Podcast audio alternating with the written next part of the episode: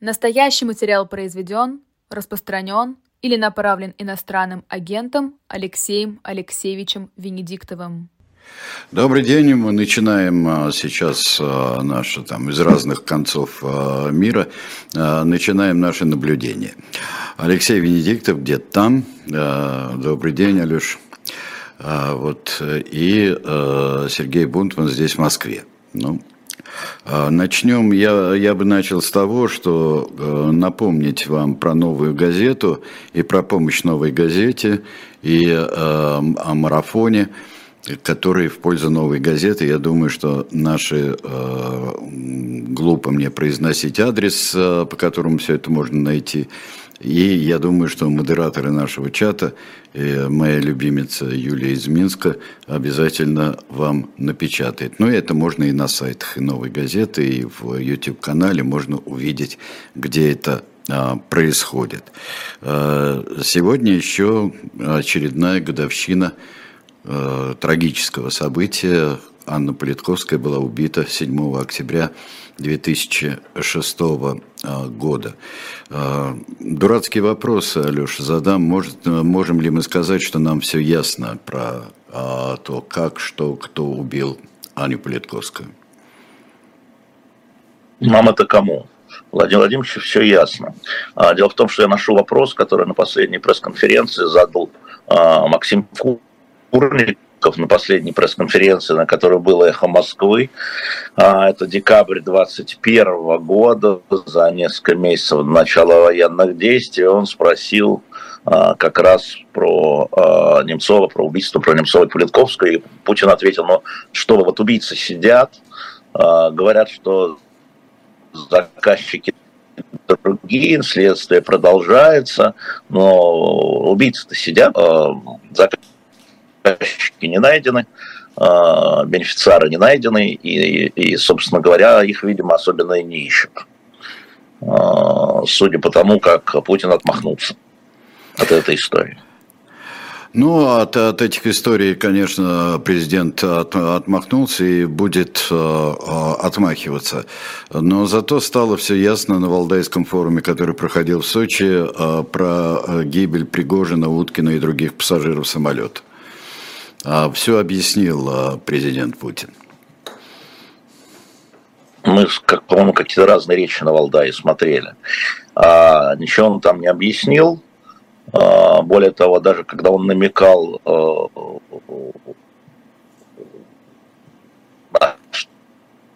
что там мал алкоголь, наркотики,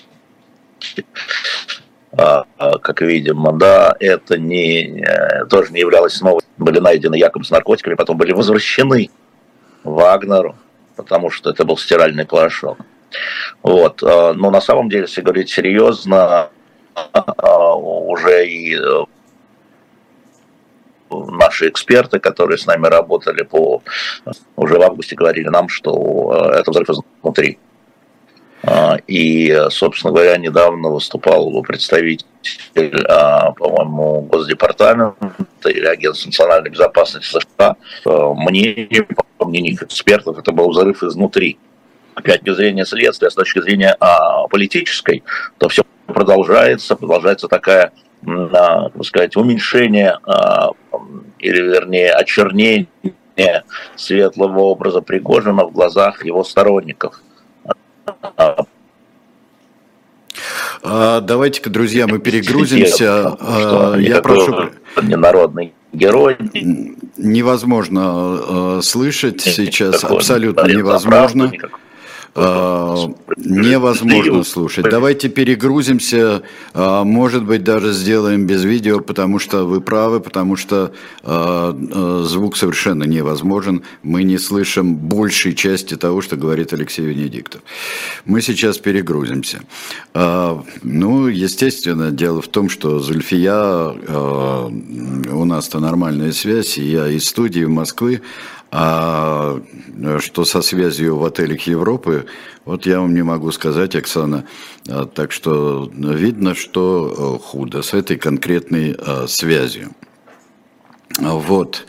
А, так, мы сегодня поговорим. Я уже вижу, что темы, которые вы намечаете, естественно, вы нам сегодня, сегодня мы поговорим и, судя по всему, о начале, может, кто будет не согласен, о начале новой палестинско-израильской войны, которая с сегодняшней сегодняшнего утра, судя по всему, началась. А, ваши шутки замечательные насчет, что есть бомбоубежище в Израиле. А вот, а, ну, есть люди, которые сидят на диване, чешут одно место и очень любят всевозможными глупостями заполнять э, чат. Да, конечно, мы поговорим э, во след э, дискуссии двухчасовой, которая была в четверг э, между Алексеем Венедиктовым и э, Максимом Кацем э, по поводу стратегии, стратегии и поведения избирателей, не согласных с политикой Путина э, на э, президентских выборах, так они официально называются, 2024 года. Набрасывайте вопросы. Я, кстати, вопросы все э, вижу. И э, мы э, с вами обязательно затронем то, что вас интересует. А, да, милитаризм, есть и ксенофобия, есть и ультраправые а, настроение и вождизм. А, Юрий, 52 года, перечитываем, перечитываем Умберто Эко. Конечно, его знаменитейшую статью, которые всеми были разобраны и наиболее подробно это делал а, Дмитрий Львович Быков.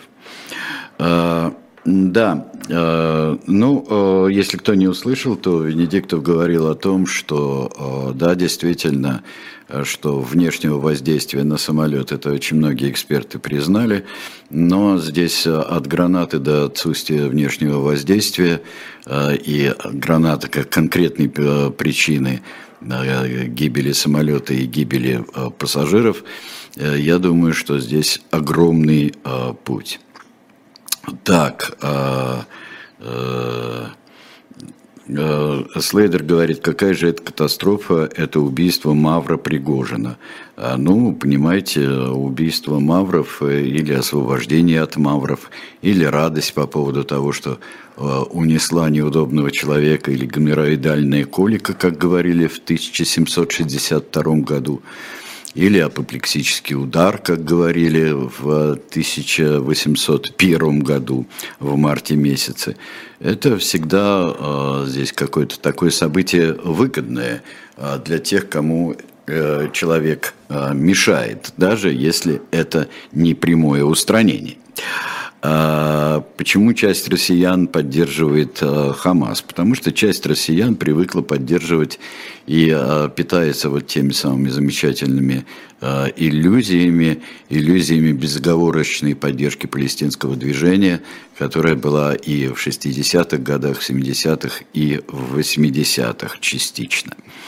Третьей мировой не будет, а Анна спрашивает, Украина, Карабах, Израиль, какие-то новости с Тайваня. А, да, уже идет какое-то такое совершенно расщепление мира. У меня такое ощущение, что это все уже остается собира, собирать осколки. А, можно много говорить о том, а, из-за чего это произошло, какие причины. Вот как Первую мировую войну объясняли все, кому не лень, в свое время, вплоть до ну, советских так. учебников. Ну, как-то так. Вот, так, это другое дело, более-менее, а, это другое дело. Ну что же, а, э, я бы хотел, да, вот, э, э, конечно, то, что внешнего воздействия не было, об этом говорили многие эксперты, и, в общем-то, большинство экспертов, подавляющие именно экспертов говорили на самолет Пригожина, а, но здесь от этого большой путь э, к конкретному, э, конкретной причине, как, например, взрыв гранаты во время дискуссии, как сказал один из комментаторов, э, по-моему, из думских источников. Ну, я про комментаторов ничего не знаю и не слежу за думскими комментаторами, которые, видимо, ничего не знают тоже, а так фантазируют. Но, значит, за два месяца до крушения уволился один из пилотов – который говорил о том, что э, вот невозможно стало работать, он не может отвечать за безопасность э, пассажиров, потому что вечно какие-то коробки передавали там бесконтрольно туда отвезти, тому передать. Подъезжала машина на летное поле, забирала какие-то коробки. Но все равно в Шереметьево проходят э, довольно... Эти, эти коробки тоже должны были бы проходить, э, соответственно, сканеры определенные и разрешения проводить какие-то взрывчатые вещества никогда получено не было, в бумагах не отражено, насколько я знаю. Более того, насчет охраны Пригожина сдавала свое оружие а, как мне рассказывали, при а, посадке в самолет они опечатывались а, значит, экипажем, и только по возвращении, по посадке самолета это оружие оно выдавалось им обратно. Так, во всяком случае, рассказывали. Поэтому я не знаю, что там Бастрыкин докладывает Путину по поводу гранаты. А, вот. но, но тут важна политическая часть, Сергей. Тут, тут важно то, что по-прежнему, я повторю, я не знаю, слышно было или нет, а, что Путин пытается уменьшить а, уже посмертное влияние Пригожина на определенную часть электората, которая считала его героем а, и борцом а, и нужно показать, что он был э, жалким человечешкой, там, алкоголики, наркотики, эм, баловство с гранатами. Я рассматриваю это не с технической, а с политической. Пусть следствие занимается следствием.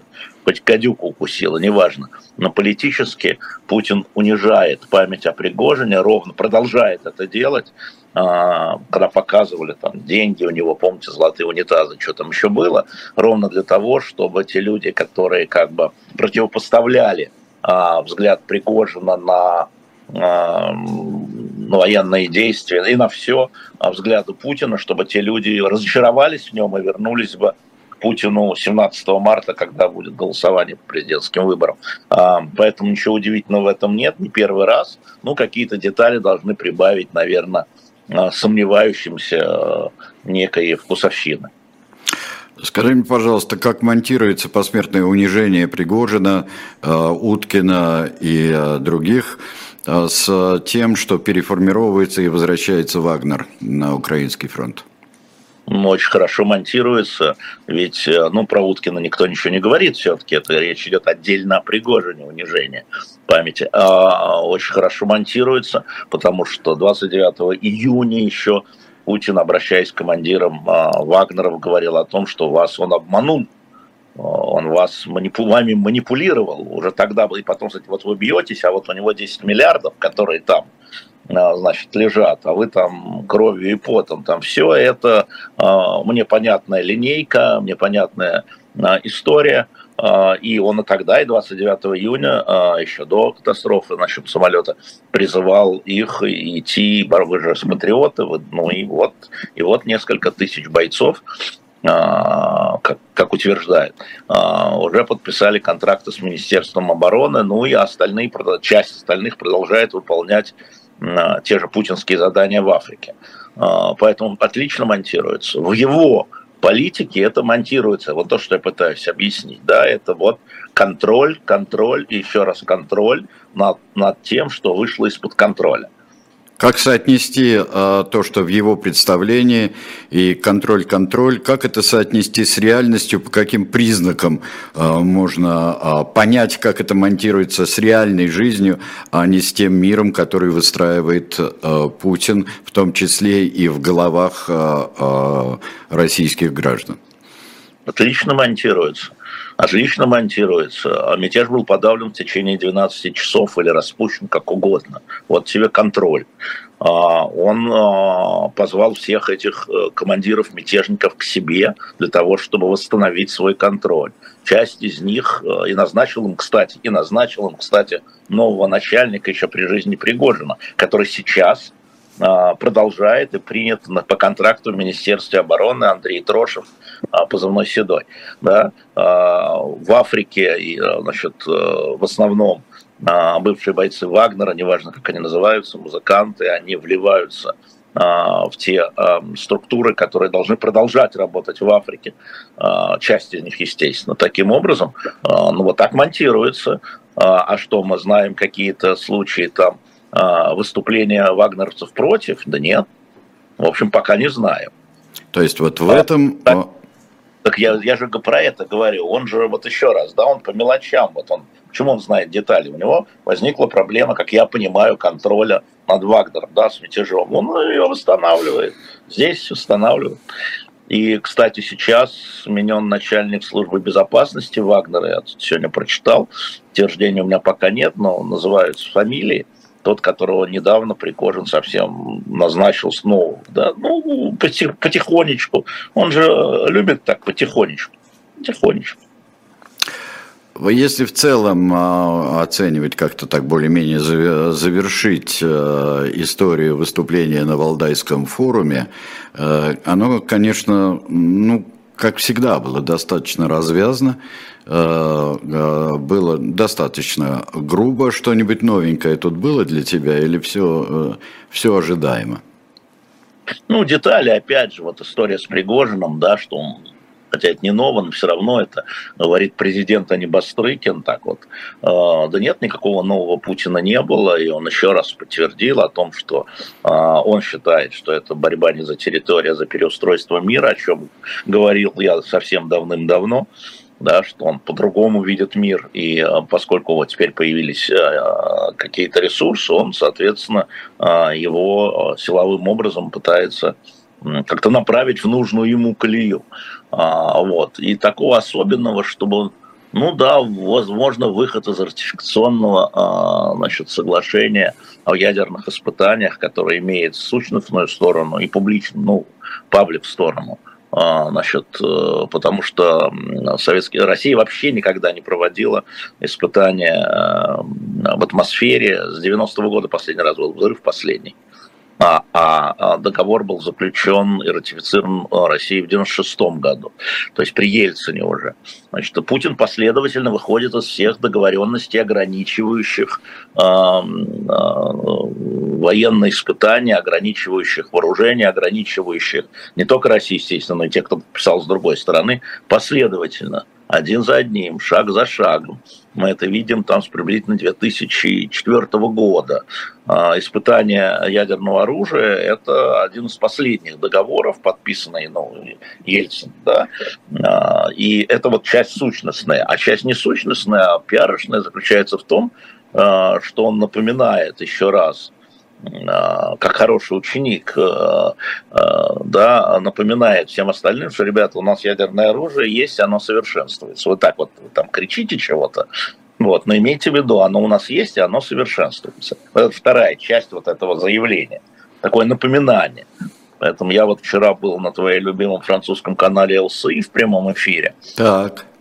Там, конечно, люди это обсуждали, но вот э, эксперты военные говорят, ну, понятно, все совершенствуют оружие. То есть это Путин выступил как человек, который демонстрирует, что ядерное оружие пока это оружие, пока это оружие сдерживания, да, там, и не вздумайте. Это тоже, как говорят французы, тоже, что делаем мы но только э, без всяких технических подробностей. А он, видимо, э, про ракеты. А он, видимо, решил, что если вы считаете, что это блеф, что мы совершенствуем ядерное оружие, что у нас там старье берем, ну вот вам и нет, вот вам и не блеф. И раскрыл некоторые э, такие не самые важные, но новые детали. Поэтому опять ничего нового с точки зрения, нет изменения политики э, никакой, э, нет изменения э, в его поведении и нет изменения в его отношении. Поэтому э, Валдайская речь, она, конечно, любопытна, я ее прочитал на сайте президента, смотрел эти часа, и ответы на вопросы тоже. Но, тем не менее, никакого нового Путина, никакого судьбоносного уже взял, переменил чего-то. Мы не увидели. Я не увидел. Может, я плохо смотрел. Может, кто-то увидел.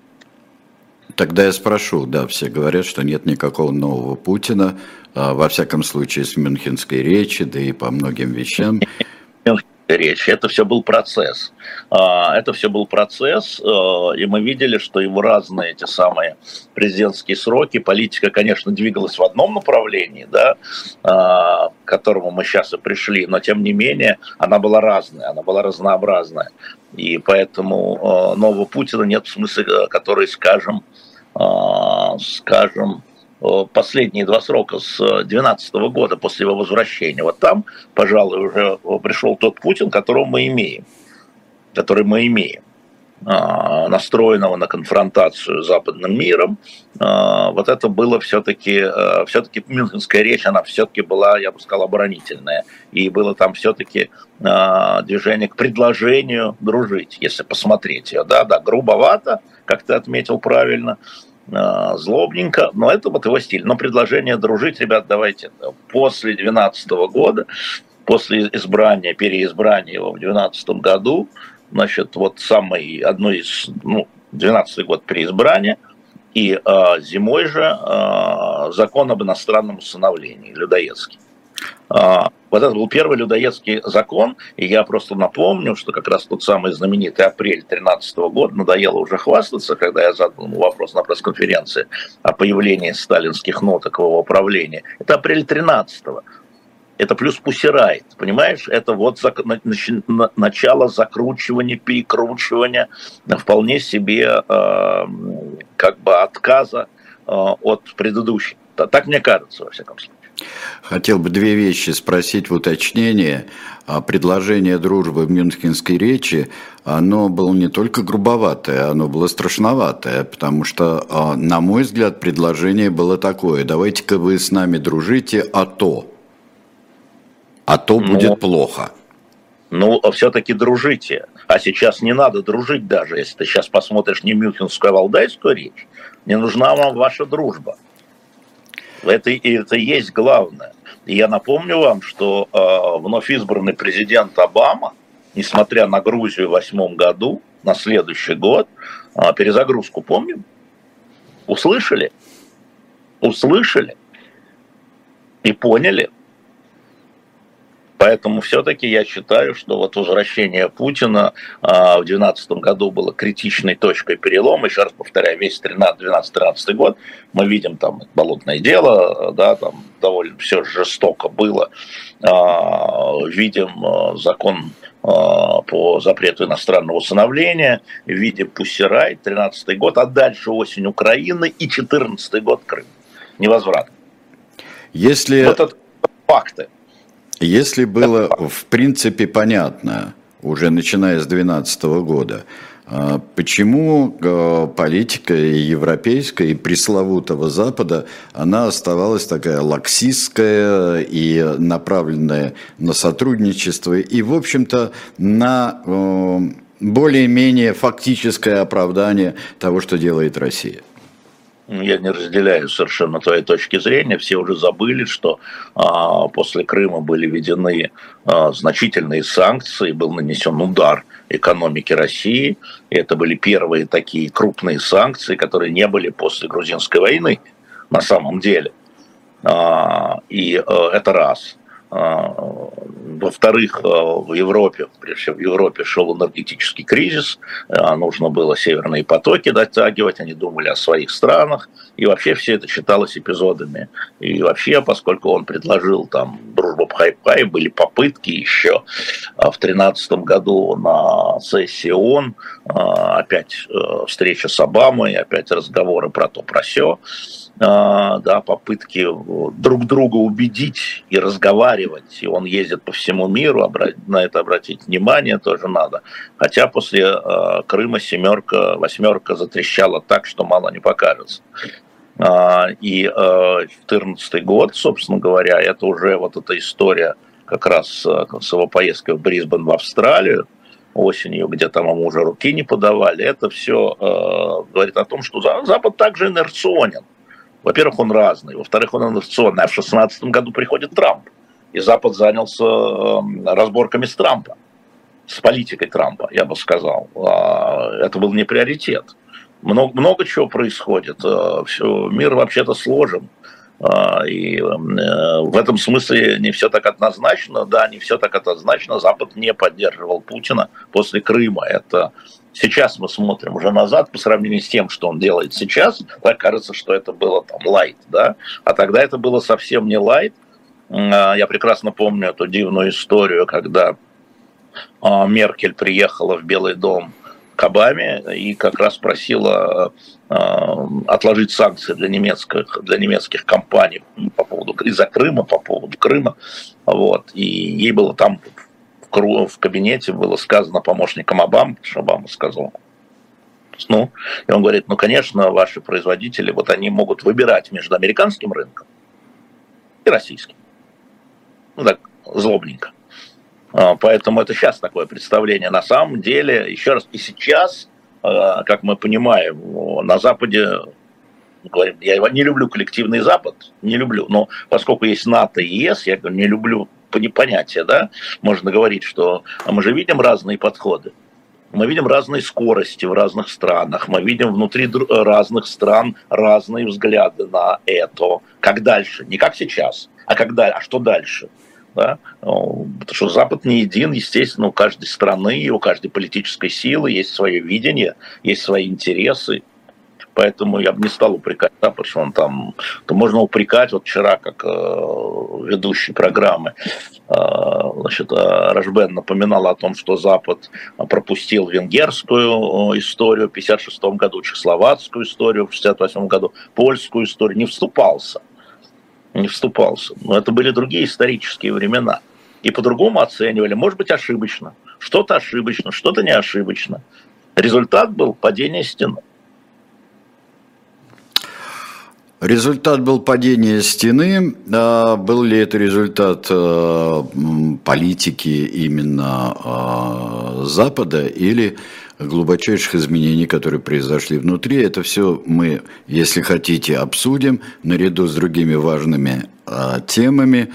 А сейчас а, я предлагаю сделать маленький перерыв а, и еще похвастаться очередной книжкой из шоп «Дилетант Медиа». Живой гвоздь на связи с вами каждый день. За его работой стоит целая команда. Помогите нам становиться лучше в эти непростые времена. Оставляйте донаты. Нам важна ваша поддержка. Мы работаем для вас.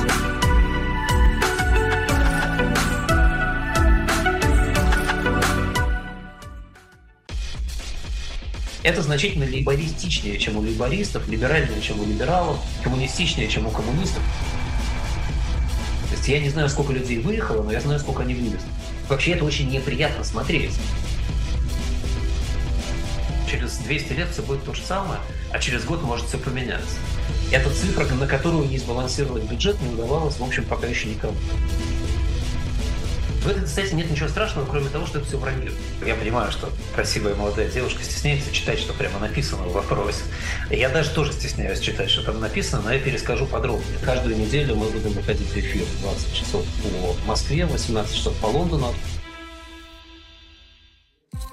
Я бы хотел сказать, что у нас есть книга на shop diletant media Алекса Гольдфарба э, при участии Марины Литвиненко, Саша, Володя, Борис. Эту книжку э, с печатью и с факсимиле э, авторских подписей пожалуйста, вы можете ее купить на shop diletant media. Вообще, очень правильно покупать книги, которые и не только хроникальные, но и аналитические книги а, по событиям, которые мы считаем, что знаем и помним хорошо. Это на самом деле а, бывает иллюзия, и только по прочтении через некоторое время книг об очень важных событиях мы начинаем понимать, что картина гораздо объемнее складывается, и, может быть, мы не все и не всегда достаточно хорошо помним. Алекс Гольдфарб при участии Марины Литвиненко, Саша, Володя, Борис. История убийства и э, с печатью авторов. Shop «Дилетант Медиа». Э, присоединяйтесь. Э, Добавить, что вышел второй номер журнала «Горби». Э, он находится, его можно купить через сайт «Новой газеты». А, если вы помните, первый номер был посвящен Афганистану, то второй номер посвящен Рейкьявику, как раз, поскольку мы говорили о разоружении, о выходе Путина из а, всех, всех возможных договоров. Вот там как это, как это конструкция безопасности в Европе, чтобы когда распадался Восточный блок, Европейский Союз, чтобы это не взорвалось, а, вот там эти материалы есть, я рекомендую, их всего 999, я напомню. Э, этих номеров, потому что лицензию мы не получили на создание СМИ, поэтому заходите на сайт Новой газеты и э, покупайте там э, вот этот Горби 2, вот, ну, будет третий, четвертый, надеюсь. А, я хочу спросить, сегодня, сегодня утром началась масштабная и очень серьезная атака на Израиль. А, уже премьер-министр Израиля назвал это войной. Это действительно война, это новый виток или это периодически повторяющийся конфликт? Нет, это абсолютно новое качество, но из того, что я успел посмотреть и посмотреть на израильских ресурсах, а, смотрите, исполняется ровно 50 лет в этот день а, войне судного дня, войны Йом-Кипура, Октябрьской войне 73 года. А, и там, где сначала напавшие на Израиль страны сильно продвинулись, это был Египет и Сирия, а затем через 2-3 недели а, значит, израильская армия а, победила. Война закончилась тем, что начали, а, начались отношения между Египтом, Израилем, были заключены соглашения, но это не важно, сейчас не важно. Значит, это новое, потому что это не просто обстрел ракет, это Хамас, который официально заявил, что он начинает войну, а, более двух с половиной тысяч ракет вот на начало нашей программы было выпущено, в том числе по Иерусалиму. Не только, хотя вот если бы писать с юга, да, не только по Тель-Авиву и побережью вот это, да, но одновременно с этим а, были выстроены значительное число диверсионных групп. Они шли морем, они шли подземными путями, они летели на дельтапланах. Это была очень а, и есть очень хорошо скоординированная программа нападения. Они зашли в несколько городов, а, захвачено несколько военнослужащих, по их сообщению, да, до 30 человек. А, значит, они уличные бои там в Аждоде, такой город есть, э, но неважно, продолжаются.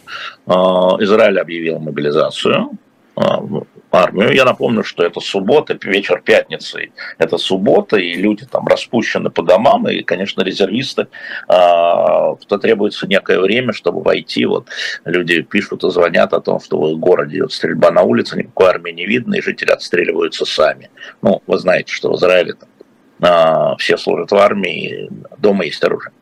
А, это, это новый этап, и вопрос, стоит ли за этим а, другие силы, такие как, скажем, Хизбалла и, значит, Иран, а, для того, чтобы э, ну, воспользоваться, опять, все заняты Украиной, да, США заняты Украиной, вечный э, спонсор поддержка Израиля, Евросоюз занят Украиной, э, Россия занята Украиной, Украина занята Украиной. Э, и, э, да, еще Карабахом, конечно.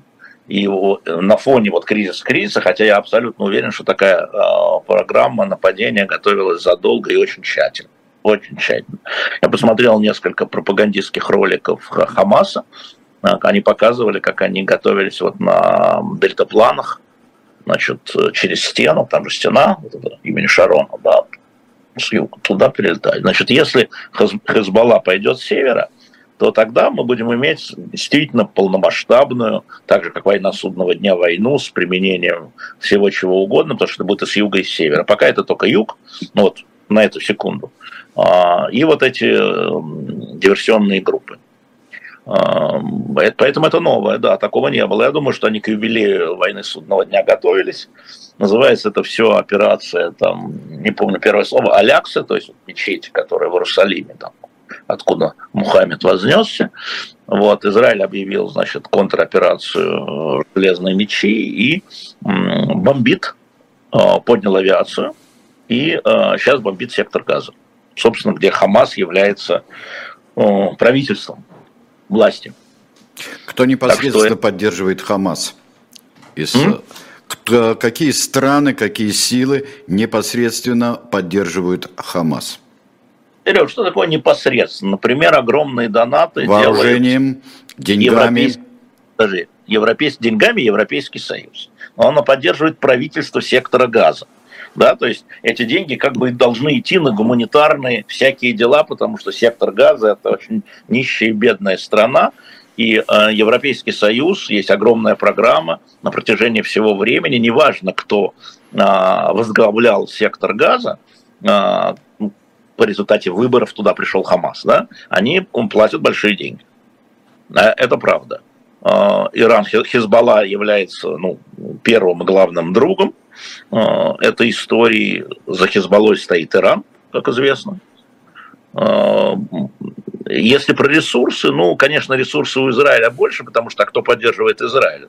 Оружием, деньгами, да, Соединенные Штаты, тут как-то покруче будет.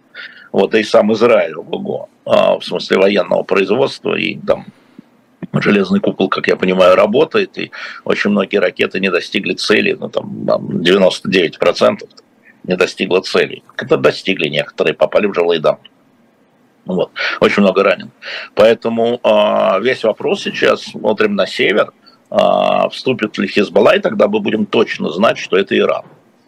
А если Хизбалла не вступит, а, тогда мы будем говорить, что какие-то, а, как бы сказать, такие радикальные движения Аятол, не государство Иран, а там, подталкивали через Хизбаллу Хамас, но сами не принимают участие.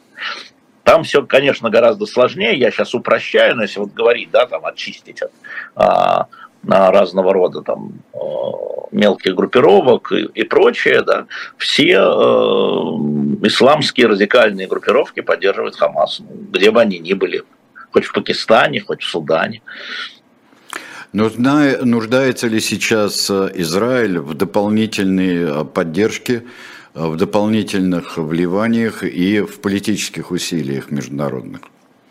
Ну, в э, дополнительно влияние мне трудно сказать, но, но американцы уже, насколько я вижу, заявили о том, что их поддержка будет выражаться в, э, в любой помощи, которая потребуется Израилю.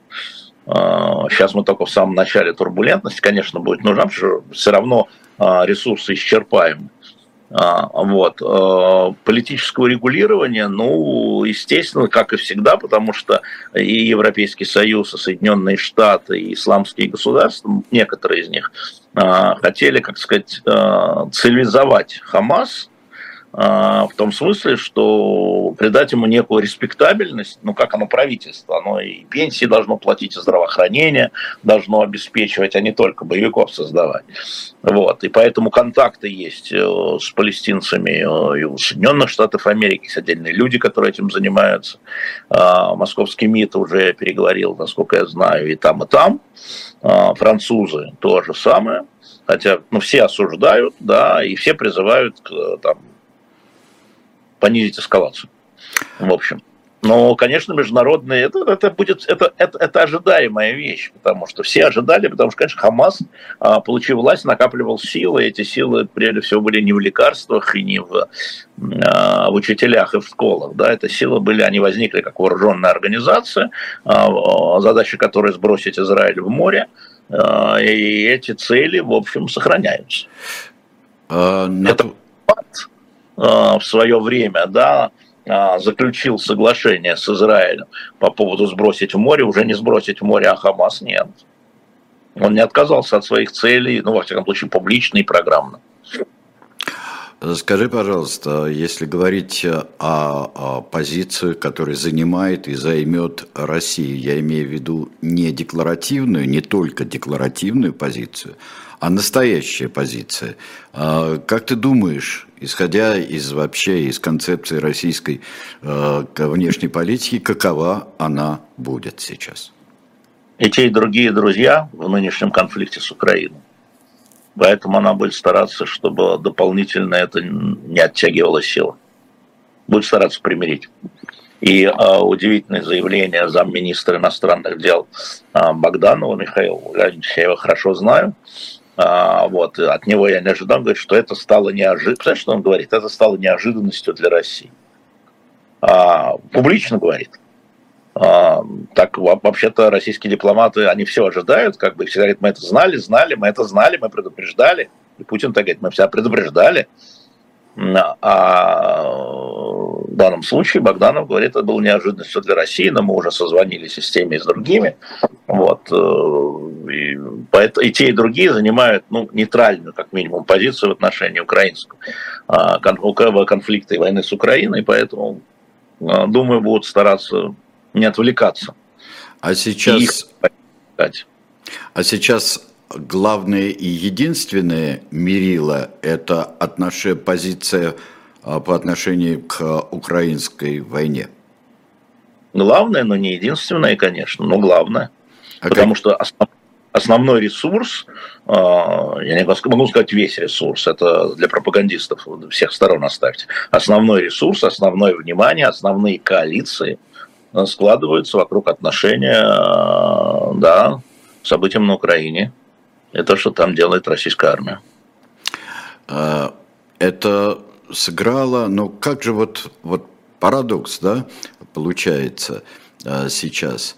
А, Азербайджан поддерживает Украину, поддерживает, помогает Украине. В Украине очень большое про, проазербайджанское лобби, это видно из сообщений, из того, как они освещают события в Нагорном Карабахе.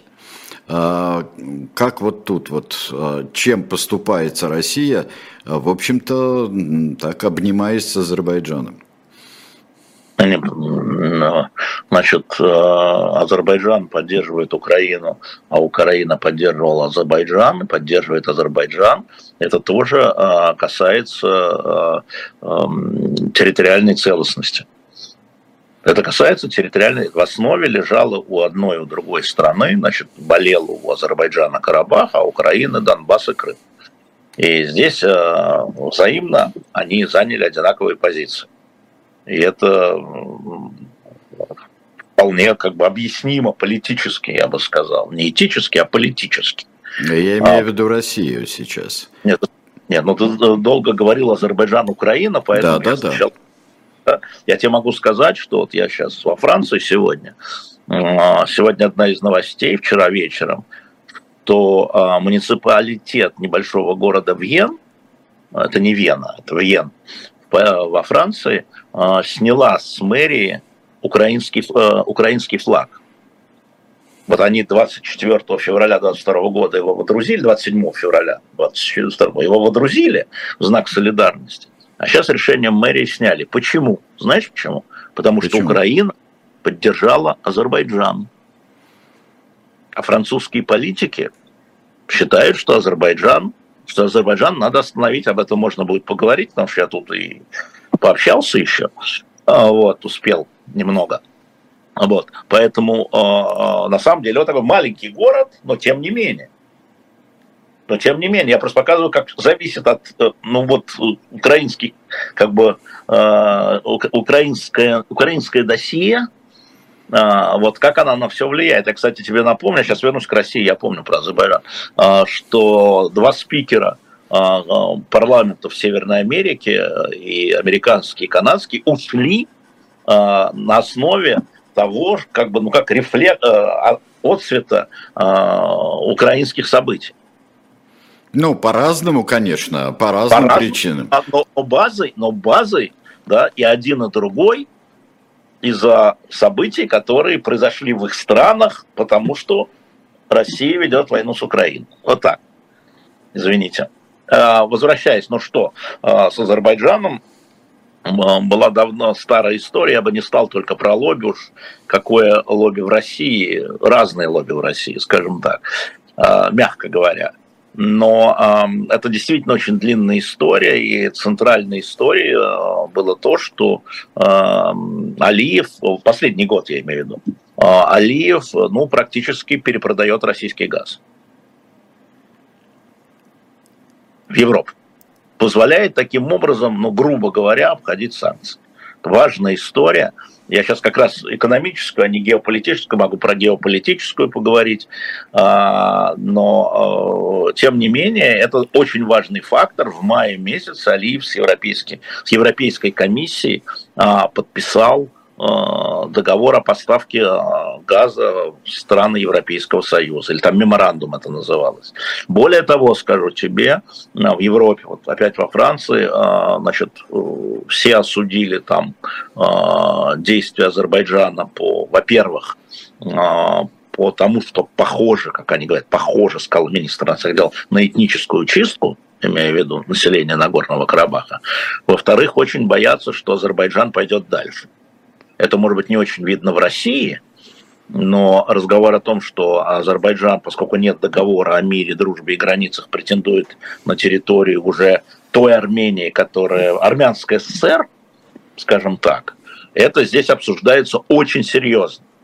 Но при этом Вчера Макрона спросили, президента Франции, санкции. Вот есть часть истеблишмента, говорит, надо вводить санкции против Азербайджана, надо отказываться от энергоносителей, смогли же мы, а, значит, вот э, от России отказаться, надо вот, ну что, Азербайджану надо отказываться, надо наказать. Макрон говорит, нет, публично говорит, нет, санкции контрпродуктивны сейчас, они ничего не дадут, говорит Макрон. Нам нужно сейчас, э, да, мы э, приняли решение, значит, помочь Армении вооружением, исходя из того, что она может быть жертвой нападения. Мы не будем говорить, каким вооружением, потому что это secret defense, это э, официальный, я первый раз услышал, чтобы официальное лицо, например, министр сказала secret defense, э, тай, тай, тайна обороны. Вот. А, да, но мы будем следить за гуманитарной историей, вот, вот эта история, там Совет Безопасности сейчас будем проводить и так далее. Очень аккуратно и очень осторожно. Я бы сказал так, несмотря на то, что основной истеблишмент э, во Франции, конечно, он э, в данном случае э, возмущен тем, как Азербайджан значит, провел вот эту специальную военную операцию. Я, кстати, тут э, хочу отметить профессионализм абсолютно французских каналов. Я каждый день смотрю интервью армянского посла и азербайджанского посла. Они так вот меняются с канала на канал, ходят, ну, можно сказать, ничего нового не говорят, но тем не менее французы очень хорошо работают, а, именно потому, что они как бы довольно жестко ведут интервью, в первую очередь, э, азербайджанскому послу, а это две милые женщины, что азербайджанский посол, что армянский посол. Вот, по поводу того, что Азербайджан собирается еще, значит, ну, про этническую чистку я сказал, они используют это слово, а, а э, журналисты имею в виду. А э, второе это то, что они могут претендовать, не дают гарантии, что они пойдут на армянские земли, а, которых считаются, и напоминают то, что говорил Алиев, что когда-то Ереван был тоже городом Азербайджана, все напоминают. И, и посол там крутится, эта девушка со страшной сигой, вы его неправильно поняли. Я просто почувствовал себя в Москве. Вот, вынут из контекста, ну и так далее. Ну вот как-то вот так все происходит здесь. Но здесь большое опасение, да, оно касается в первую очередь вот этого коридора э, Синикского, Зангизурского, неважно как, мы понимаем, этого коридора, который идет в обход, должен был идти по протоколу, э, в обход по территории Армении, Нахичевани дальше э, в Турцию, потому что была там э, как бы граница. И вот вчера замминистра иностранных дел Ирана говорит, да нет, мы пустим по Ирану, ничего страшного нет. Ну, как-то, видимо, тоже хотят как-то нет проблем, давайте по Ирану пустим. Ну, не хотят армяне. А вопрос о статусе этого коридора, как я понимаю, ссылкой вот на этот э, меморандум, который был подписан э, Путиным, Пашиняном и Алиевым, да, он находится в дискуссии. Э, и, к сожалению, позавчера, к сожалению, позавчера в Испании встреча Пашиняна и Алиева не состоялась, пятисторонняя встреча не состоялась, или, вернее, она перенесена на конец октября, если я правильно понимаю, в Брюссель, но она будет уже не пятисторонняя, то есть ЕС, Франция, Германия, а, Азербайджан, Армения, а трехсторонняя. ЕС э, и э, э, лидеры двух стран, потому что азербайджанцы, Алиев – говорил, что э, я приеду, да, я готов приехать, но если вот туда присоединится и Турция, что у вас там Франция поддерживает Армению, да, ну вот очевидно, очевидно, а мы там что?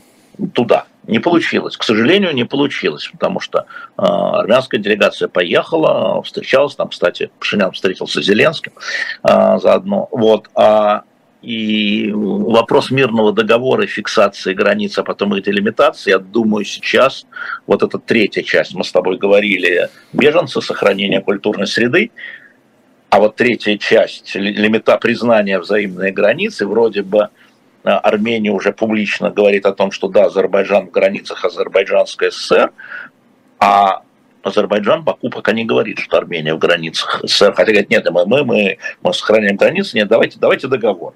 А, вот что сейчас происходит, и здесь э, как бы французы оказались отодвинутыми, потому что первоначальные их заявления были, а, я не говорю, что они путали все, я имею в виду Карабах, Армению, подменяли, да, что вот а, нападение на Армению, но при этом значит, один из чиновников мне МИДа сказал, что все-таки, Алексей, мы считаем, что азербайджанцы на 7 9 километров кое-где продвинулись на территорию Армении и стоят там. Поэтому мы, собственно говоря, сейчас говорим о том, что их надо оттуда эвакуировать. То есть такая история, да, многого не знаем. А как ты относишься вот к, к истории вокруг а, ареста, скажем, избранных высших чиновников, если не называть их президентами Арцаха? А, Я называю их президентами, меня, меня это не смущает. А меня, меня совсем не смущает. Ну да. Ну, да. это, может быть, смущает зрителей, но неважно, слушайте, мы ну, же по а сути... что смущает? Ну, тогда... ну, мы же по сути говорим, слушайте, ну вот если вас это не устраивает, ну и, значит, привыкайте. Ну и, Потому что, да. То, что да. Значит, смотрите, а, одна из важных частей, которая до сих пор не реализована, это вопрос об амнистии. Потому что с точки зрения а, правительства Азербайджана, все, кто сражался, это сепаратисты, совершающие, террористы, сепаратисты, совершившие уголовные преступления в соответствии с УПК Азербайджана. И, собственно говоря, я знаю, что вот французы и э, англичане почему-то они очень упорно работают с Алиевым а, по предмету всеобщей амнистии. А, и вроде бы а, уже и заявлялось, что вот да, скорее амнистия тех, кто сложит с оружием, и, в общем-то, не так много арестованных, но лидеры действительно, включая бывших президентов из самых первых, ну, там, те, кто был в Карабахе, там, я не помню их фамилии, их помощников, Рубена Варданяна, естественным образом, вот, они, значит, арестованы. И э, я думаю, что в рамках этих переговоров, э, которые должны были быть 5 октября в Гранаде, не состоялись и будут в октябре в Брюсселе в конце, э, значит, э, не армяне, а Европейский Союз будет ставить вопрос о всеобщей амнистии. Потому что без этого не перевернуть страницу и даже не, не довернуть, не даже перевернуть, не довернуть ее. Да? Потому что, ну, вот мне кажется, это, это очень важная история на самом деле, потому что э, многие говорят, ну хорошо, предположим, тоже здесь говорят, ну хорошо, предположим, э, значит, э, Крым перейдет к Украине, а там будет амнистия.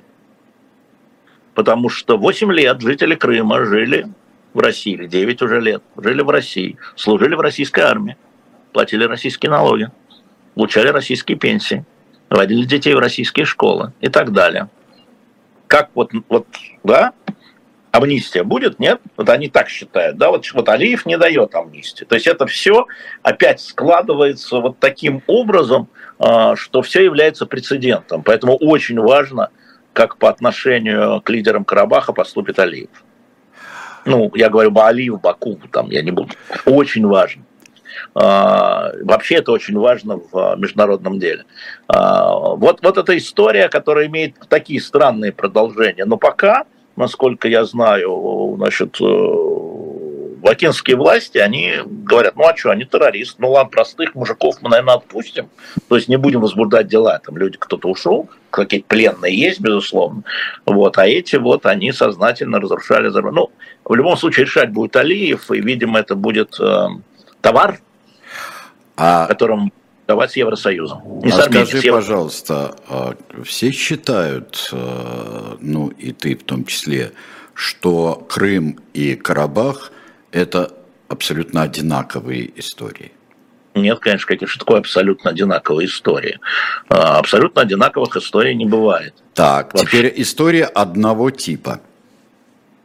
Нет, и это и тоже не история одного типа, потому что скорее Карабах и Донбасс – а почему Донбасс? А потому что там было сепаратистское движение, поддержанное иностранным государством. В том числе по этническим причинам. Мы в Крыму сепаратистского движения вооруженного не видели. Может, и был, но я не знаю. А в Донбассе, да. А я вот вчера говорил, что в 2014 году именно из жителей Украины, из граждан Украины, порядка 40 тысяч бойцов воевали в отрядах сепаратистов там, ну, за эти там, два года, 40 тысяч. И 3 тысячи российских до Донецкого аэропорта.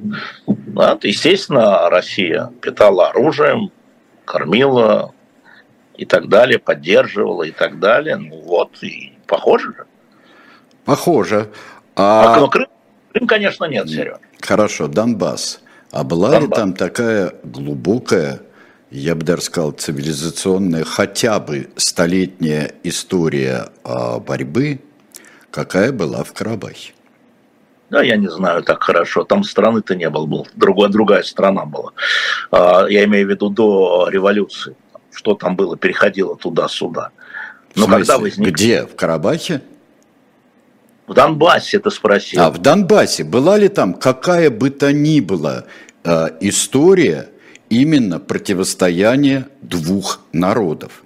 Надо посмотреть э, э, укранизацию, русификацию, укранизацию, русификацию этих районов. Надо посмотреть, какая там была история. Мы с тобой уже говорили, что э, с какой точки истории считать. Как только начинаем считать с пятого века до нашей эры, я тебе сразу вкачу седьмой век до нашей эры. Да? И, история в том, что военный конфликт, вот военный конфликт, вот он в этом. Когда возникает сепаратистский район – и люди, которые жили не в 18 веке, не в 19 веке, и даже вот не в 20 хотя в 20 в основном, да, в конце 20 века берутся за оружие с помощью соседнего государства. Мне кажется, мне кажется, что это натяжка очень большая. Не было там в Донбассе такого конфликта, как на Южном Кавказе. А, ты спросил мою точку зрения, я ее высказал. Да, ну я высказываю свою, на этом остановимся. А, а то получится двухчасовая дискуссия, как у тебя с Кацом. А, а, вот 13 часов у нас сегодня 2, а, 2 часа. У нас Григорий Явлинский, встреча с ним фактически ежемесячная, она перенеслась на следующую, на следующую субботу, и когда мы все здесь будем в этой студии. Вот скажи мне, пожалуйста, про вот про дискуссию с Кацем. А, вы говорили, вот вы, вообще избрание какой бы то ни было тактики или даже стратегии поведения на президентских выборах 2024 года, она вообще имеет какой-нибудь смысл и назначение, ну, как смотри, Хайдегер писал? А, да, да. А, ну смотри, а, значит, никакой дискуссии там не было естественным образом, потому что КАЦ политик, ему важно, а, а, как сказать, мобилизовать на что-то избирателей. А мне мобилизовать на что-то зрителей не надо, кроме того, что смотрите и ставьте лайки. Поэтому это вот он, если бы он там дискутировал с какой-нибудь, с каким-нибудь представителем политика, да, или политиком каким-нибудь, там, с Волковым и так далее, тогда это имело смысл. Никакой дискуссии не было. Я просто смотрю с другого угла зрения на это. А, безусловно, а, президентские выборы, а, в принципе, это очень важный маркер. Но в нынешних условиях моя позиция заключается в том, в отличие от позиции Каца, что это не является судьбоносным. Это все равно, что назвать валдайскую речь судьбоносной. Вот некоторые видят в этой валдайской речи, я вчера а, дискутировал с французами, да, некую там новизну, судьбоносность и так далее. Ну, это их взгляд, да, и вот они как Кац в этом видят какой-то перелом. Я не вижу там перелом. И поэтому, а, собственно говоря, та страсть, с которой Максим выступает, Максим Евгеньевич, во всех, а, мне кажется, она избыточная.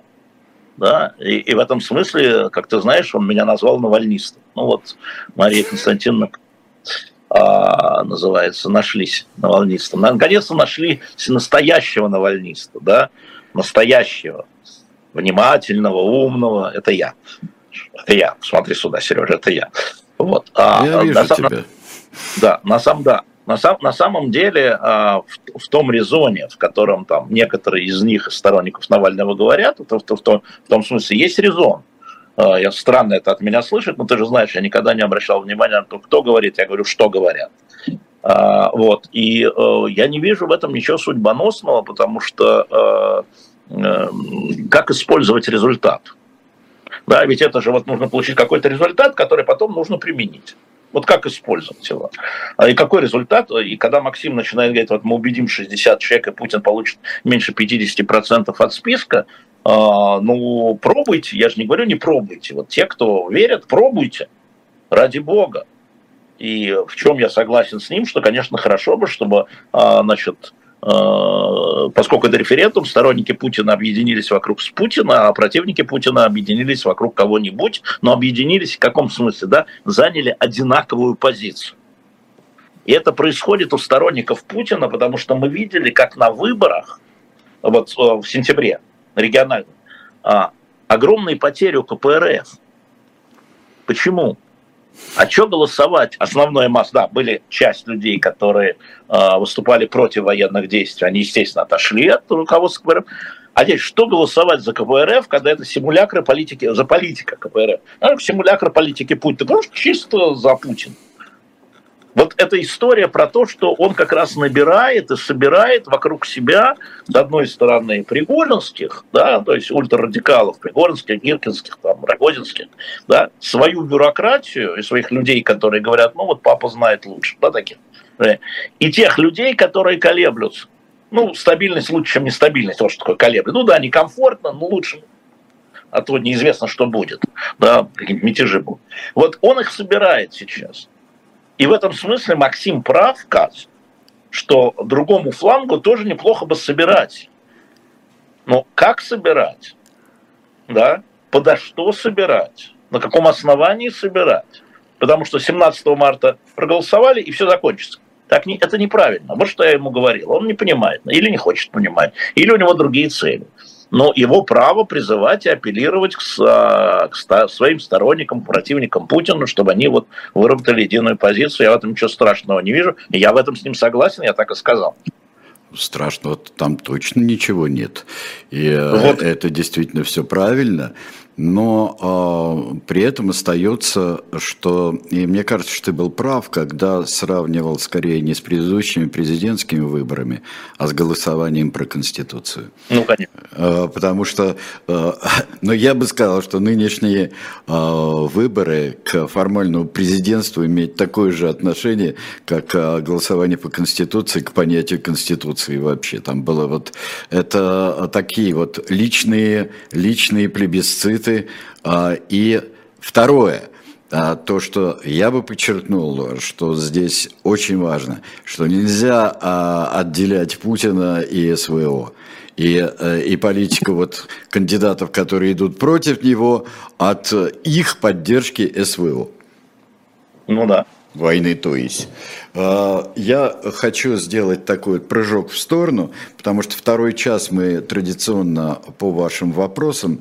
Я бы хотел а, вот здесь, чтобы ты ответил Лейле Мамедовой а, насчет того, что делегация ООН, группа ООН а, подтвердила, что никаких а, чистых нет. А, про эту группу есть очень много вопросов. Ты их слышал, да, про группу ООН? Я слышал, но э, я думаю, что все эти вопросы можно оставить на потом, э, Лейла, потому что делегация ООН приехала, когда э, население практически уехало. И оно не была в момент. И она не знает, эта делегация, были ли угрозы, да, было ли принуждение, она знать не может. Ну, потому что календарь. Не потому, что они хорошие или плохие, Лейла. А состав делегации? Не имеет значения. Это рапорт, этот рапорт, этот доклад а, все равно будет одобрен либо секретариатом, я не помню, кто ее посылал, либо управлением по делам они будут рассматривать его. Но еще раз, они приехали потом, Лейла. Понимаете? Они приехали позже, поздно они приехали.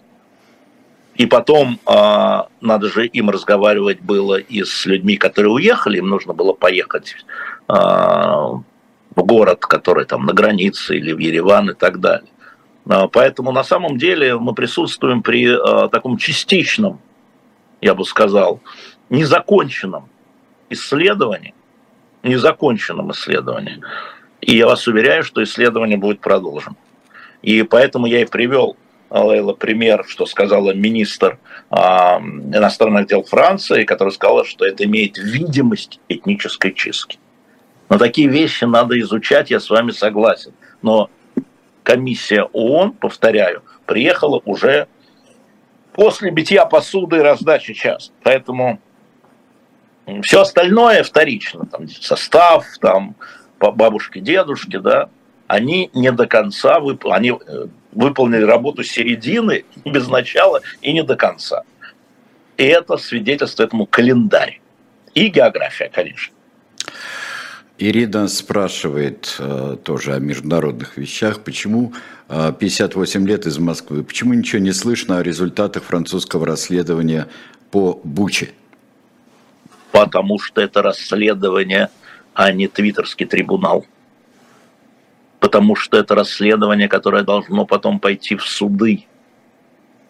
Потому что расследование по Руанде шло много лет. Да и по Сребренице тоже потому что это уголовные и криминальные дела, где людей за преступления надо будет лишать свободы, за совершенные ими преступления.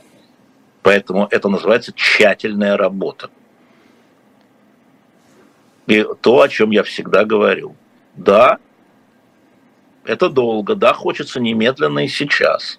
Но это профессионалы – Вопрос э, Павла, 22 года, Москва. В 12-13 годах были потуги, э, попытки, я бы сказал, объединения оппозиции против единого оппонента.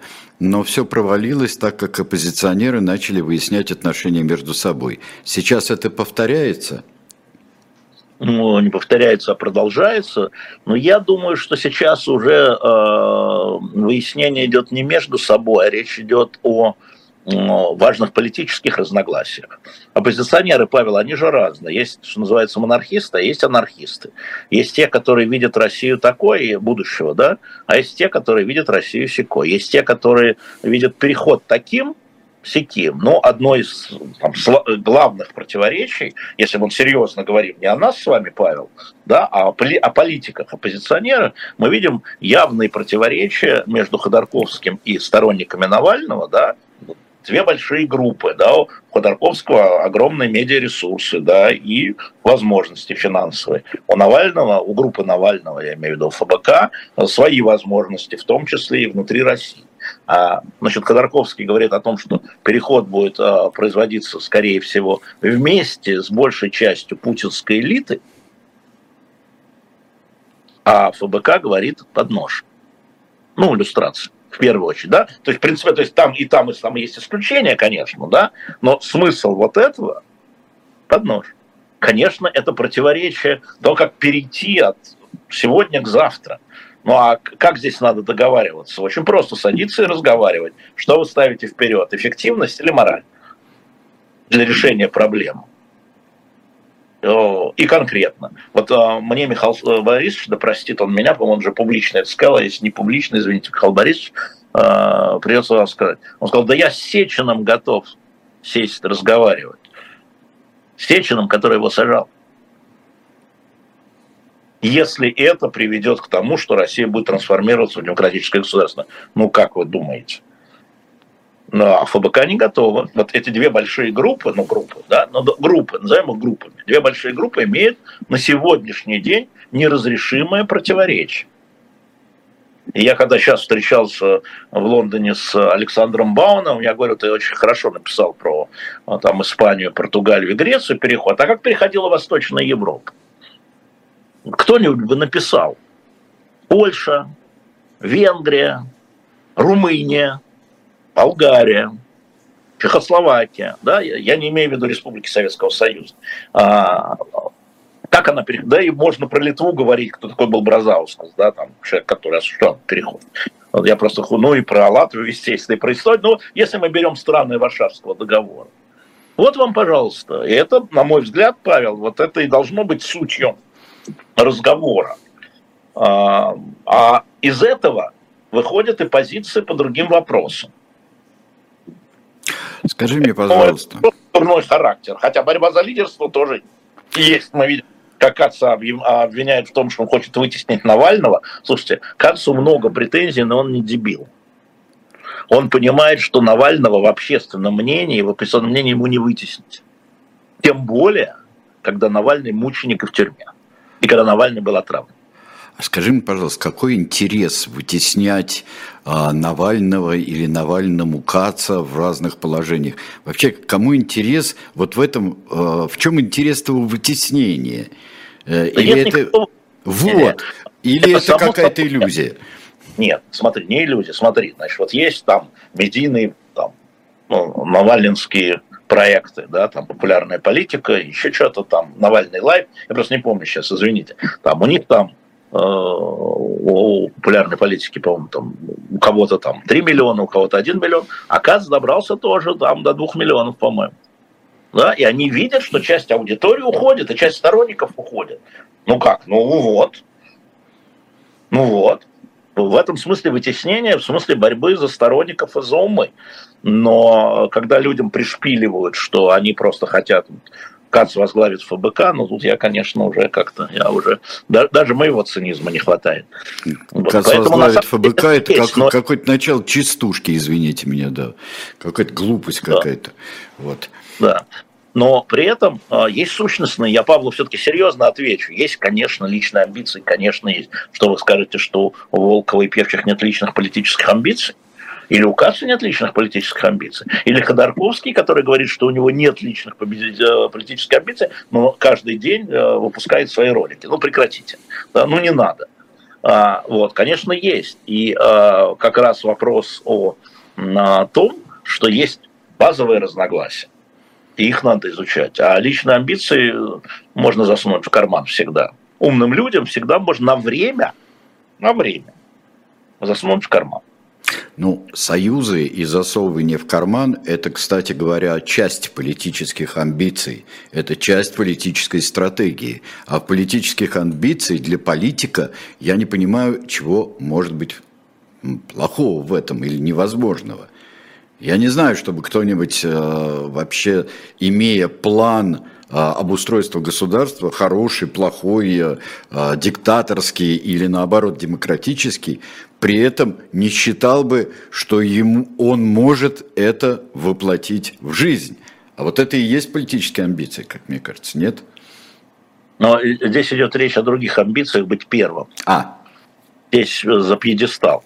Но еще раз повторяю, для меня важно сущностное разногласие, потому что я считаю, что политические амбиции э, ну, в основном преодолеваются.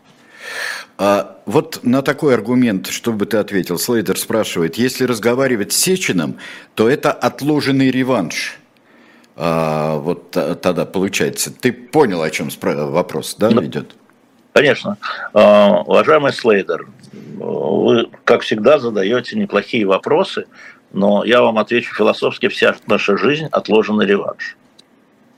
Вот мы а, сегодня говорили с Сергеем о, о Карабахе, была победа в начале 90-х годов, оказался отложенный реванш. Мы говорили про Израиль, 50 лет назад была победа, тяжелая, судного дня, сегодня это отложенный реванш. Сегодня они реваншируют. Потом будет другое. Поэтому э, не надо бояться отложенного реванша, надо вставлять э, в компромиссы, вот вставлять в компромиссы предохранители. Их надо обсуждать. Могу вам сказать честно, как человек компромисса, иногда их надо придумывать искусственно, сдерживать себя для того, чтобы разминировать возможность, я бы сказал так, кровавого реванша. Мне так кажется. Я вот, э, меня Женя Альбац уверяла, что, значит, эм, э, значит, э, что люстрации в Восточной Европе были успешными. Я очень внимательно посмотрел по каждой из стран, значит, Восточного блока, не имею в виду, опять, Республики Советского Союза. Нет, Женя. Ну, нет неуспешные в том смысле, что не было массовых иллюстраций. Отказ, значит, сначала шли на массовые иллюстрации, потом начинали отказываться определять, менять законы все. Потому что поняли, что, как вы правильно написали, значит, умные люди поняли, что это отложенный реванш, и э, вопрос в том виде, в каком они предлагались поначалу иллюстрации, приближает этот реванш. Приближает этот реванш. И начали вставлять предохранители. Да, иллюстрируем, но низенько. Не, подождите, а вот этот вот парень, нет, нет, вот сюда, нет, подождите, а те, кто не доказано, что сотрудничали со спецслужбами, а что такое доказано, в архивах нет, тогда нет, тогда нет. И люди выигрывали суды. вместо того, чтобы уходить в подполье и вести борьбу. Скажи мне, пожалуйста, а что эффективнее или, может быть, ни то, ни другое не нужно? А вот э, деидеологизация, будь то денацификация, а, дебольшевизация, десталинизация или личная иллюстрация? Или и-и, или или, или ничего этого не надо? Ну, это как иллюстра... санкция, это же иллюстрация в каком-то смысле, да? Вот санкции сейчас, это же иллюстрация в какое-то лишение каких-то прав на что-то. Ну, в данном случае на пользование там добром или перелетами или чем-то еще, неважно. А, поэтому эффективность для чего? Это же вопрос, какой цели вы хотите достичь. А, вот в данной конкретной стране или в данный конкретный исторический период. Когда-то это может быть на каком-то периоде эффективно. Для того, чтобы очистить страну от тех, кто может быть ее тайный враг, который... Э, иногентство – это иллюстрация. Чтобы вы понимали, иноагенты, мы иноагенты, мы в известном степени иллюстрированы, потому что мы не имеем права делать то, то, то, то и то. И государство считает это эффективным на этом этапе. Поэтому более широкий вопрос был, да. А, про реванш, мне кажется, он более широкий. Иллюстрация это может приближать реванш, а может его отдалять. В каждом отдельном случае все зависит от того, не от слова иллюстрация, а от слова ограничения кого-то в чем-то. Тут надо разбираться, кого и в чем. Кого и в чем. И каких прав, вот в чем, каких прав лишат. И здесь, конечно, странно, это очень интересно. Кто бы нибудь написал бы, какие-нибудь люди бы написали, очень хотелось бы. А, потому что по Википедии скакать, да еще на английском, с перевода гуглом переводчиком, это очень тяжелая история. А, ну вот эта история, мне кажется, важная.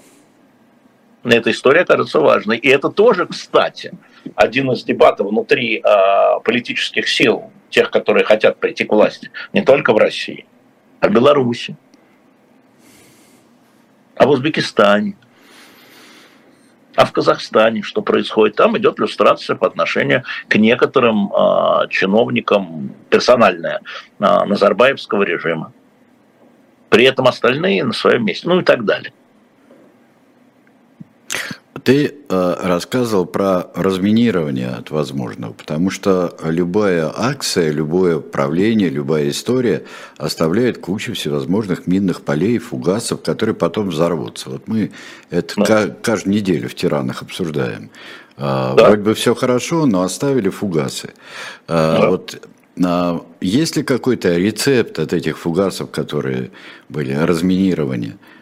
Нет, у каждого, у каждой страны свои фугасы, во-первых, да, а, но вот а, мы видим, что в международном плане здесь я как бы, когда у нас кто-то что-то говорит, я потом, что в чем вызываю сомнения, да, я потом начинаю проверять.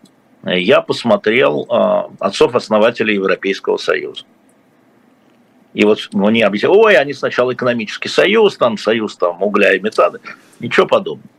Если вы возьмете это же не, не случайно после войны, Второй мировой. Не случайно. Да, сообщество угля и стали, верно. Но между собой в переписке, между собой в переписке они говорили, лишь бы не было войны. Извините. Прям стихами. Но это ж вот идея это, Шумана вот и всех других была. Да, да, бы, да, да, да. Это великие люди, это как отцы-основатели, которых мы ничего не знаем. Надо будет попросить о них, видимо, делать какие-то передачи, потому что а в одном из, э, не помню уже, где это было, извините, а, значит, Царская область, которая была, а, а это уголь, да, центр Европы. Как ее, вот, и как, и как ее Германия, она же вернулась в Германии, там же референдум был. А, и а, почему уголь и сталь? А потому что войны из-за этого, говорили они. Войны-то из-за этого – и при всех там криках, что мы, значит, э, высшая раса и прочее, войны из-за угля и стали. Середина 50-х годов э, прошлого века. Э, вот, пожалуйста, тебе. И это совершенно не помешало Брекситу, выходу да, когда там, да, то, то есть это вот, ну, такая штука качающаяся. Но они и сейчас делают очень много неправильных вещей, централизуя, э, навязывая его Брюссель, навязывая. Но при этом главные предохранители союз один союз другой, то есть в данном случае НАТО и э, ЕС, они создали механизмы вне военные, при этом, опять же, не идеальные, вспомним Грецию, Турцию, два члена НАТО. Вообще-то и Северный Кипр в середине. Два члена НАТО. Не идеально. Но вбиты предохранители, и мы видим рядом Балканы, которые разносились в 90-е годы местными элитами. Местными элитами. И видим там проблему Тироля, о которой мы все забыли уже. Или Эльзаса Лотарин. Уже забыли. Вот территориально. Забыли. Уже, заб... уже забыли. Ну, потребовалось много лет. Вот это и есть предохранители. Вот это и есть, почему я человек компромисса, потому что да, не сразу, не всегда может выбить предохранитель, это все вылетит. Но он должен быть вставлен сначала. Чтобы его выбить, его надо вставить. А дальше уже его там обмазывать, обклеивать. Нет, но а, идея ставить. предохранителя это в том, что сгорает предохранитель, а не сгорает все вокруг. Ну, вот. так бывает, что и все и вокруг сгорает, когда все вылетает. Лига наций не справилась. Не были готовы накануне Второй мировой войны, вот да, после Первой, вот не, не так создали себя, предпочли унизить Германию. Настолько страшная была война, только почитайте мемуары разных людей после Первой. Она была настолько страшная, что желание мести, обида, ненависть, да, у политиков, у политиков, у политиков, возобладала. Почему там американцы все время, да, там Вильсон говорил мир по Вильсону, то они были Ой. Нить. Вот на это. Да, завис... Нет, что-то что совсем, а, извините, последнее, а, последнюю минуту совсем плохо стало. А сейчас как? Сейчас как? Плохо. Так, плохо подвисает ну, все. Придется перезагрузиться снова. Снова перезагрузиться. Беру, беру тайм-аут. Да, тайм-аут. да, утомляется, когда, когда долго работает, да. А, вот, а, так как, а, ну, как сейчас во Франции, где в отличие от России а, сохраняется очень теплая погода, а, до сих пор посреди тайма на Кубке мира по регби есть водопой огромных этих мужиков, которые от жары э, устают. Вот. Так, э, ну э, что, друзья, э, а можно пригласить в эфир Рыбакова или Митрохина? Ну, конечно, хочется услышать их позицию по выборам. Конечно, хочется.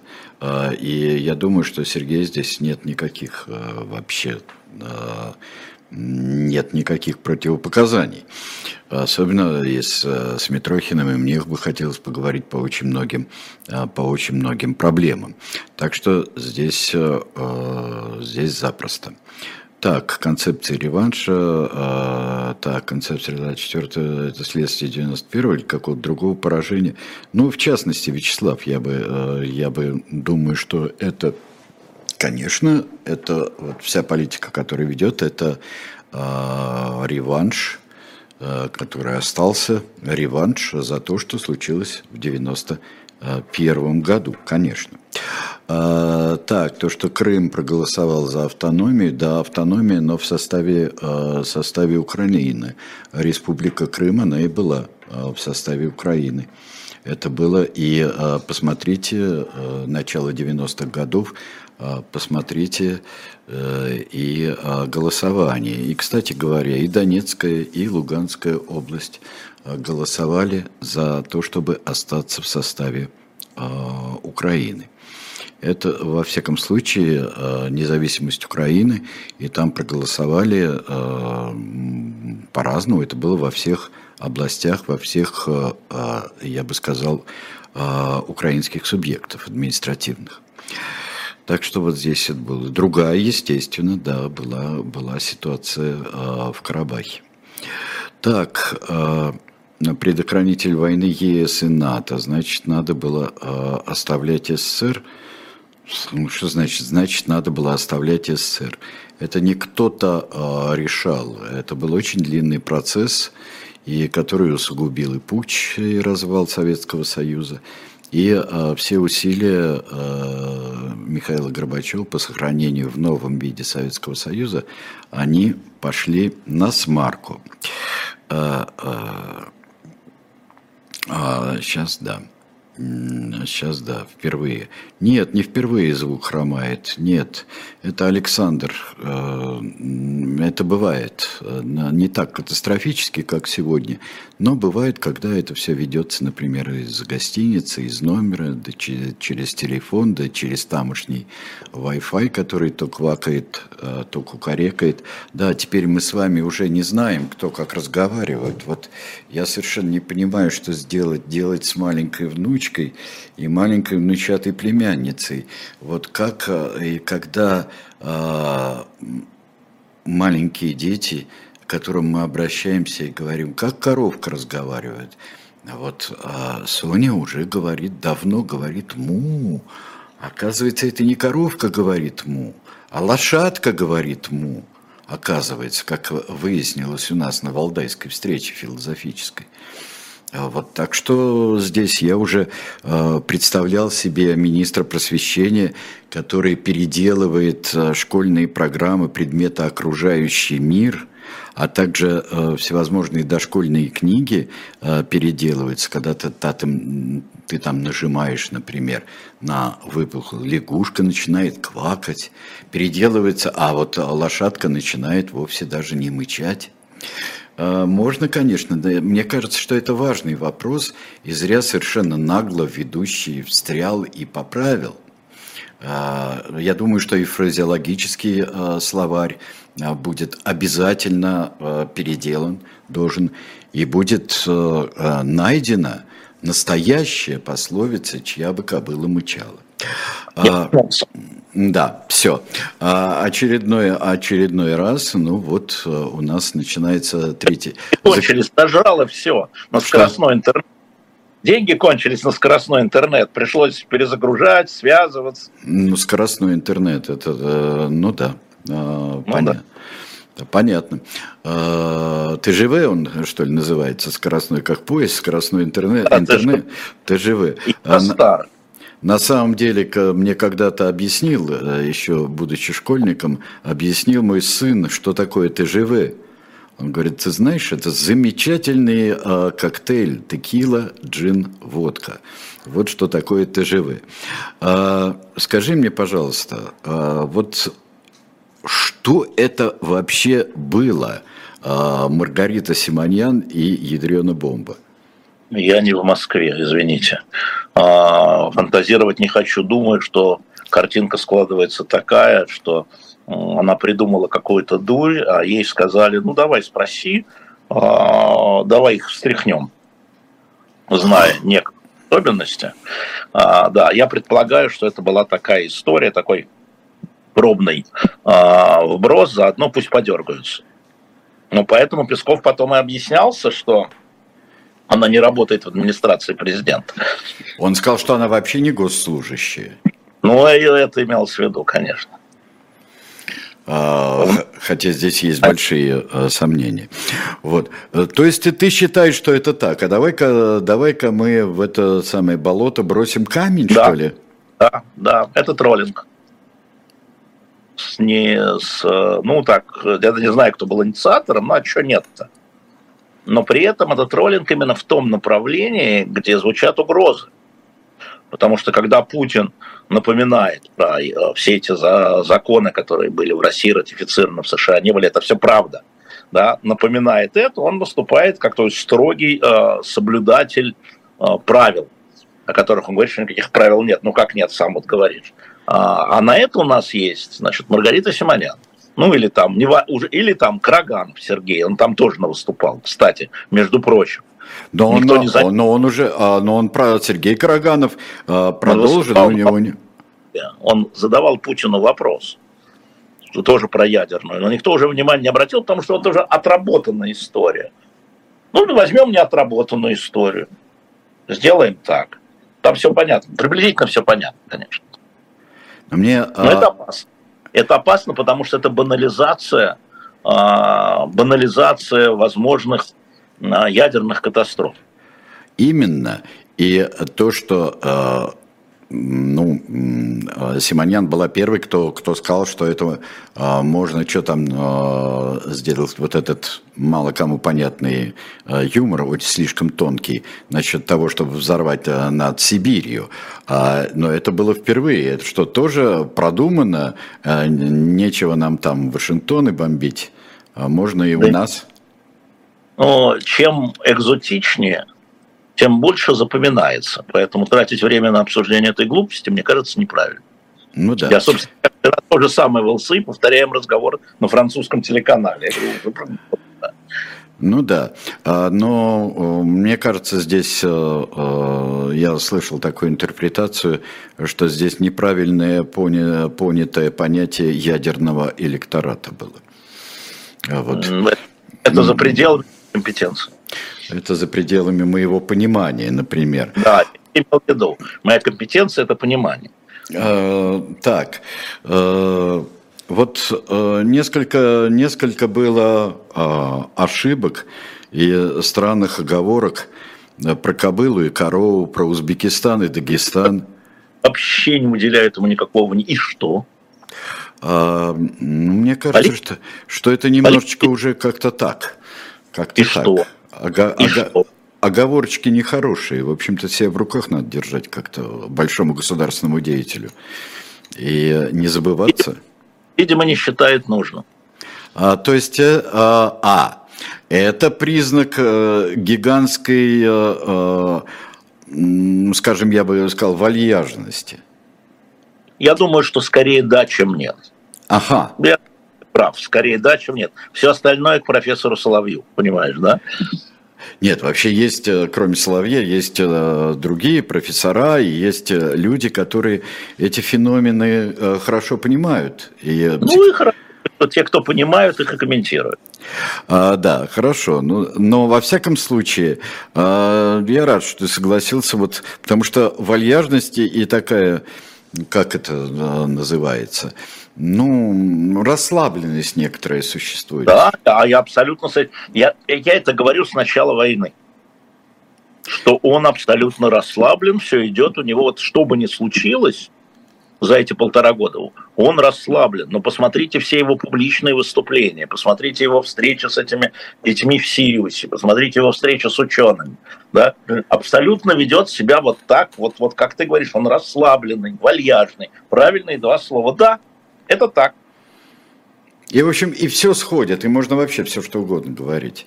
А насколько, насколько продумано вот, э, вот это? Или это естественная какая-то позиция? Это продуманная поза или естественная позиция? Это что-то он этим Я... показывает?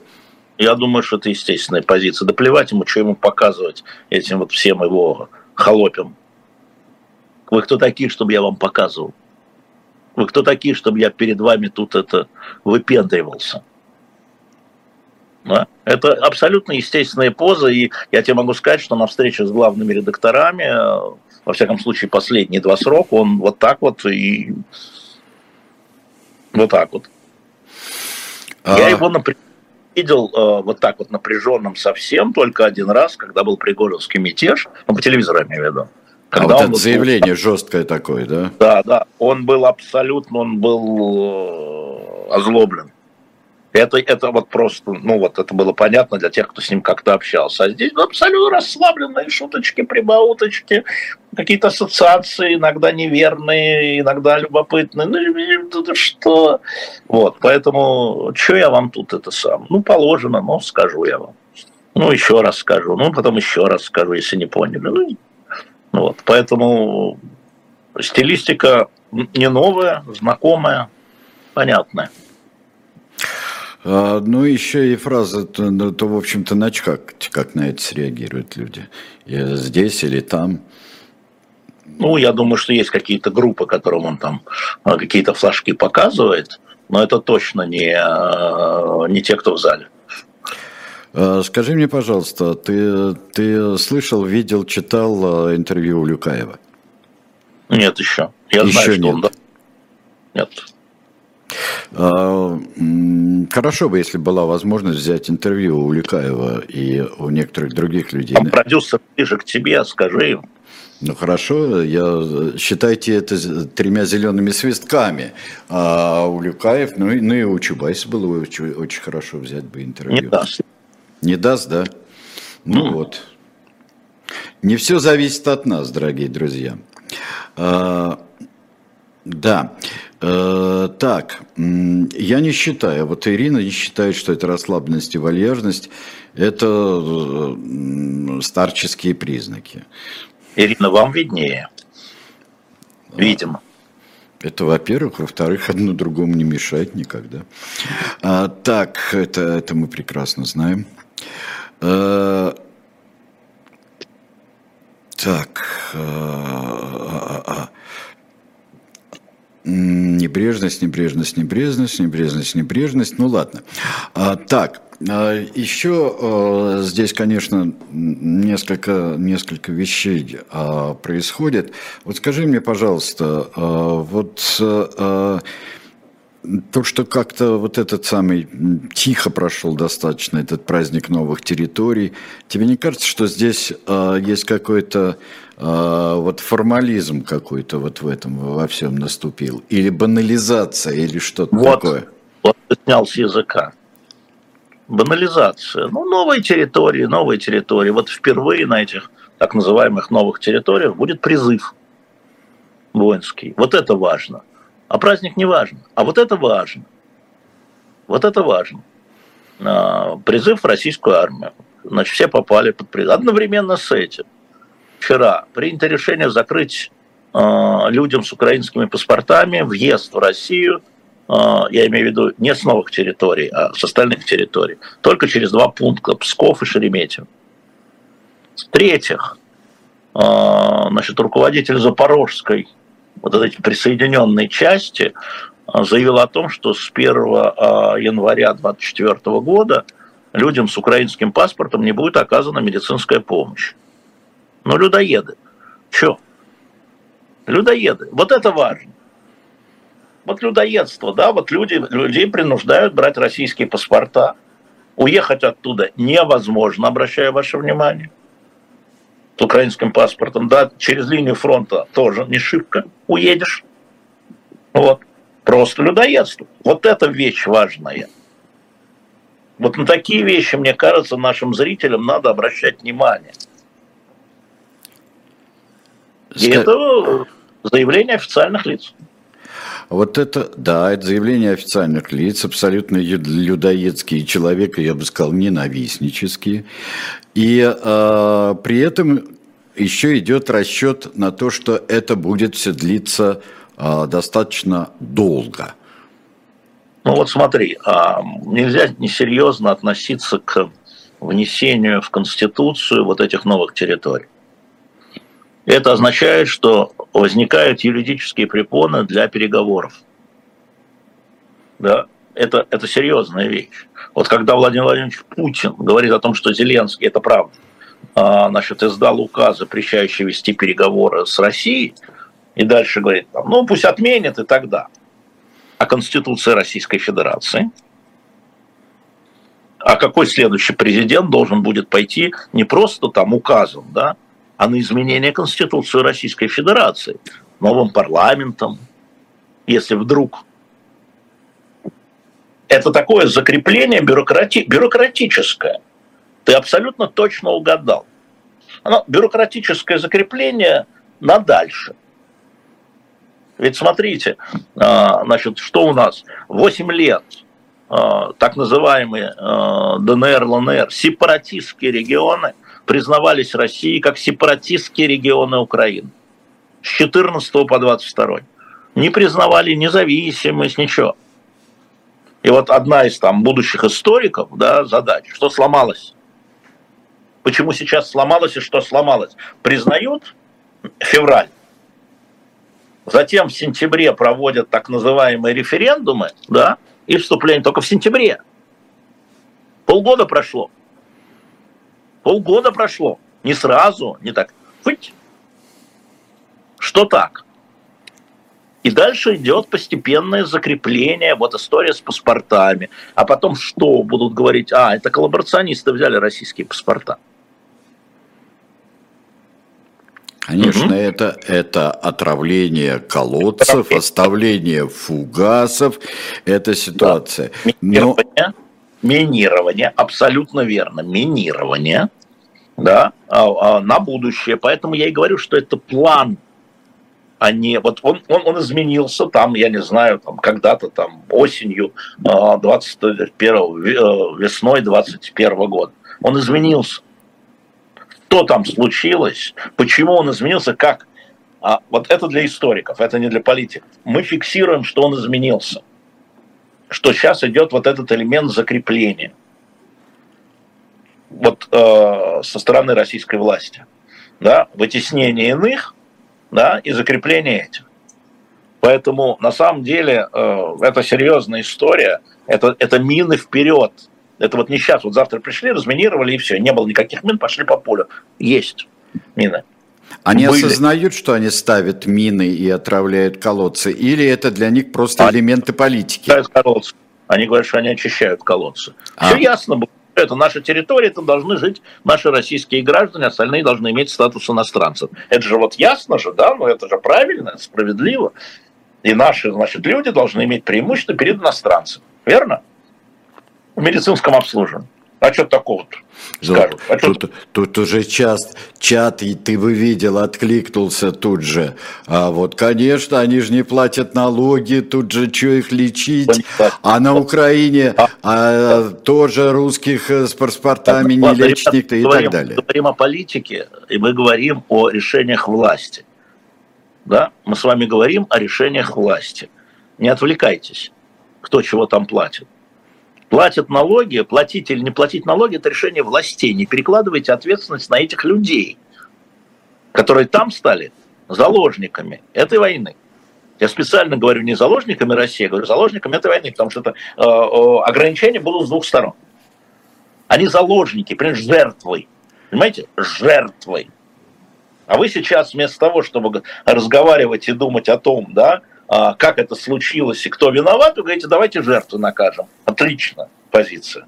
Но чем вы отличаетесь от этих людоедов тогда? Ничем. Так Те, это... кто так считает. Так они ничем не отличаются от этих, от этих людей. Да. Я же про это говорю, я спокойно а про скажи, это говорю. но ведь... Или а... человеческое мясо. Но да. ведь входит же, э, вот, сожрем всех, э, потому что это правильно. И тут же начинается вот такой вот хор. Да, сожрем, как это правильно. Эти люди, Сережа, тоже отравленные. Да. Вот эти люди, как пишут, они отравлены, потому что пожрали отравленную пропаганду, отравленное мясо. Да? Вы отравлены. Ну, надо, надо просто сознавать, что ты отравлен. Да? Надо сознавать, что, черт побери, я отравлен, мне нужно выводить токсины. Вот так сидеть нет. перед зеркалом нет, и выводить так... Нет, они не считают, что они отравлены. Они считают, а, они а, считают а что это считаю. вот, да. А... А, я, а мне не важно, что они считают. Я считаю, что они отравлены. И надо выводить токсины из себя, принимая противоядие. Да? Я сам отравливаться рад. А, многие из этого считают. Конечно. И тем не менее, и тем не менее. А, Скажи мне, пожалуйста, вот если насчет вывода токсинов, а, ты вот как-то с одной стороны ты, ты говоришь, вот вам самим надо выводить эти токсины, сначала не, надо не определить. Нет? Я, я передернул? Осознать. Конечно. Я не говорю, что надо выводить, сам человек не может, он надо осознать, что он отравлен. Кто он, или чтобы пойти к врачу, надо понять, что ты болен. Скажи, пожалуйста, а, вот если вот недавно а, задавали, вот задаемся вопросом и задавались воп э, такие вопросы. А, на кого больше, вот при, чисто предположительно, да, происходят некие э, изменения там в России, на кого на, на действительно на создание, на демократизацию России? Скорее, это движение, как бывало, из так называемых элит сверху или от а, оппозиции? Ну, элиты сами по себе тоже не существуют в безвоздушном пространстве. Да? А я, кстати, очень много про это разговаривал уже ну, как в частном порядке с Горбачевым. Я все время пытался понять, почему он на это решился. Дать свободу, про свободу, я сейчас не про экономику. Свободу там религиозным организациям, ну, крестили, мало ли кого крестили. А, и он все время сходил на то, как он разговаривал в селе, значит, где Раиса, э, значит, жила, ну, в смысле, ее родители, а потом в своем, его все время уносило туда, что просто разговоры с людьми, ну, как же они живут-то? Понимаешь? Да, это не были политические... Да, он, не, да, он тоже с диссидентами тоже разговаривал. Он жил а, в одном... А, в общежитии в одной комнате со, с Дедеком Малорыжик, ну, понятно, а, видным чешским диссидентом, который потом становится одним из идеологов пражской весны. И эти разговоры тоже были. Но он и с людьми разговаривал. Он с людьми разговаривал. И часть элиты Шеварнадзе, между прочим, он говорит, вот Шеварнадзе я ходил и разговаривал. А у него там еще был, значит, совсем нацфактор, да, там, э, национальный фактор Шеварнадзе. Их было меньшинство. Если вы посмотрите дискуссии, э, что там поначалу, что Горбачев-то лавировал страшным образом, да, жутко боялся консерваторов ЦК и в, в Политбюро. Жутко боялся в КГБ, и в армии, жутко боялся. И все время говорил, что, а вот подожди, ну ты же видишь, а как мне их-то, их-то как? Вот, как-то их убедить в том, что надо разоружаться. Вот еще раз скажу, что на сайте «Новой газеты» продается второй номер журнала «Горби», напомню, всего 999 экземпляров, как раз Рикьявик, дух Рикьявика. Как там стояли часть политбюро и военных, никакого разоружения, ничего, только нагнетаем и нагнетаем.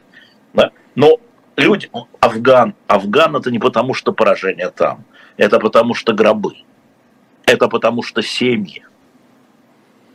Я помню, когда мы, а, когда я был в этом самом совете, а, общественном совете Министерства обороны при Сердюкове, помнишь, да? Помню.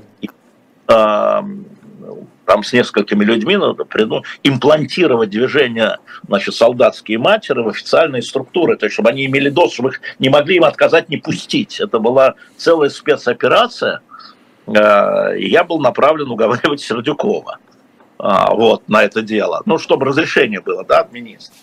Это же, я кто был, элита или народ в этот момент?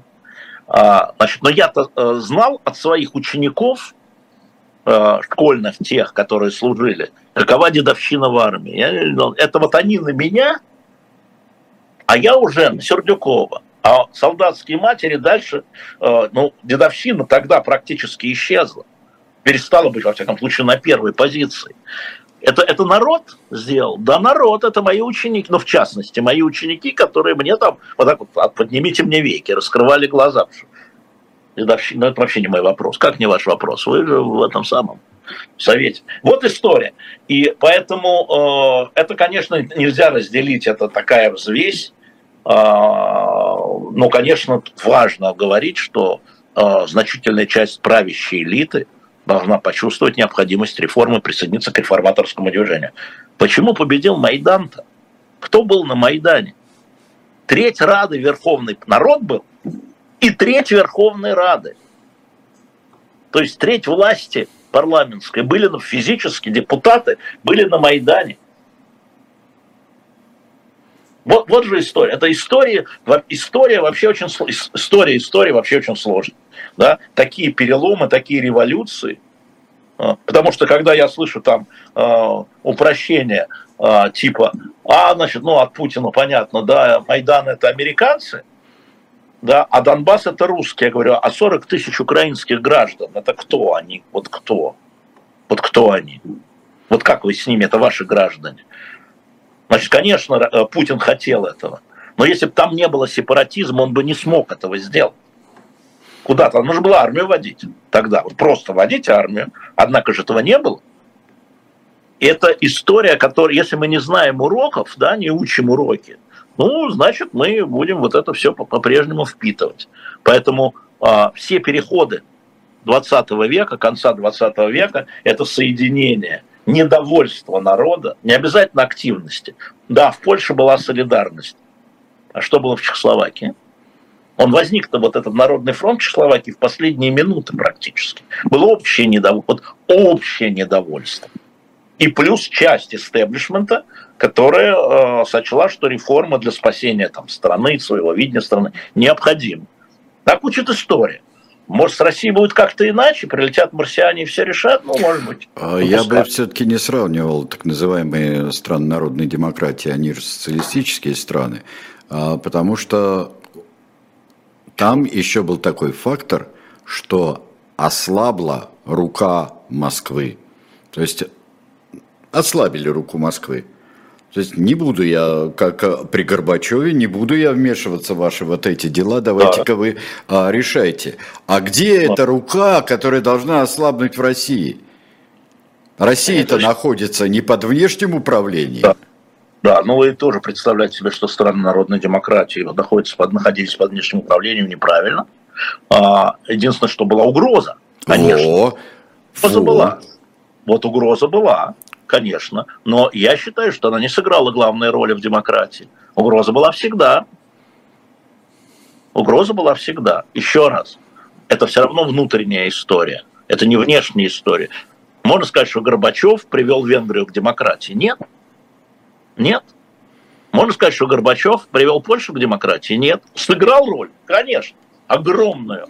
Огроменную. Я бы сказал, переломную огромную, переломная в каждой стране была своя. Но при этом, но началась же, Польша-то началась не, не, не тогда, когда. А в Румынии было вообще по-другому. В Румынии просто местная клептократия свергла Чаушевку, заняла его место. Из бывших. Ну, ну, хорошо. А потом прошли демократические выборы. Но все равно каждый стран народной демократии, Республик Советского Союза, а, значит, и народное возмущение, и элита истеблишмент, часть истеблишмента. Значительная часть. Я бы сказал, большинство, большинство вписалось э, в новые демократические рынки. Вот так было. Я говорю, в России может быть по-другому. А, в России может быть по-другому. А, Я говорю, они все устроят, что там беспокоиться по этому поводу. А, но... У меня что оппозиция ждет смерти Путина. Вот это его политическая программа, ее разные. Вот он умрет, и все само собой как-то произойдет. А элита этого не ждет, та, которой не нравится происходящее?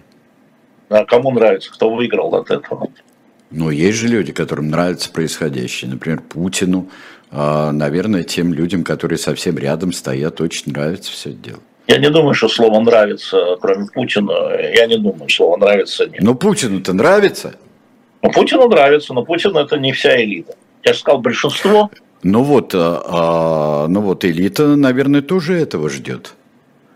Так нет, ну мы же оппозиция, а элита ждет, но она же не борется, а оппозиция борется. Ну как она борется? Она ждет. Да, да у, нас, у нас немножко получился замкнутый круг, а, мне кажется. А, ну что же, друзья мои, мы сейчас с вами завершаем. Вот Алексей Алексеевич к следующей а, а, субботе а, переместится вслед за хорошим интернетом а, сюда, в город Москву. Мы уже из Москвы будем вести? Да, мы будем из Москвы. Я даже в понедельник э, утром в утренний разворот приду, меня попросили ведущие. А, хорошо. Потому что у меня пропало две пятницы, поэтому они попросили меня в понедельник прийти в 10 утра. Я уже буду в Москве, я собираюсь завтра прилететь.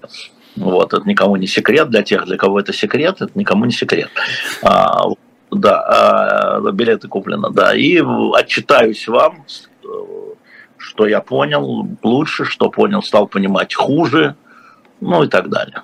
Да. Вот. Знаешь, очень меня всегда забавило, когда э, требовали а, в советские времена те, кто ездил за границу, говорили, ваши встречи с иностранцами. И вот всегда было непонятно, с иностранцами по отношению к той страны, куда ты приехал, или кто такие иностранцы там. Вот, хорошо, значит, встречи с иностранцами. Дорогие друзья, вы сейчас а, в 14.05 а, будет книжное казино, истории, попасть в переплет, избранные места из домашней библиотеки. Гость будет Андрей Колесников, а, тот, который эксперт фонда Карнеги, со всеми звездочками, потому что там неприличные слова вроде иностранных агентов, нежелательных, всякого а, прочего. Никита Василенко и Николай Александров будет в конце. Одна сегодня предполагается. Э, Ольга Журавлева в студии. Ну и далее мы, все, всевозможные будут у нас э, передачи, которые на субботу назначены. Спасибо всем, всего всем доброго, Алексей Алексеевич. Все, до свидания.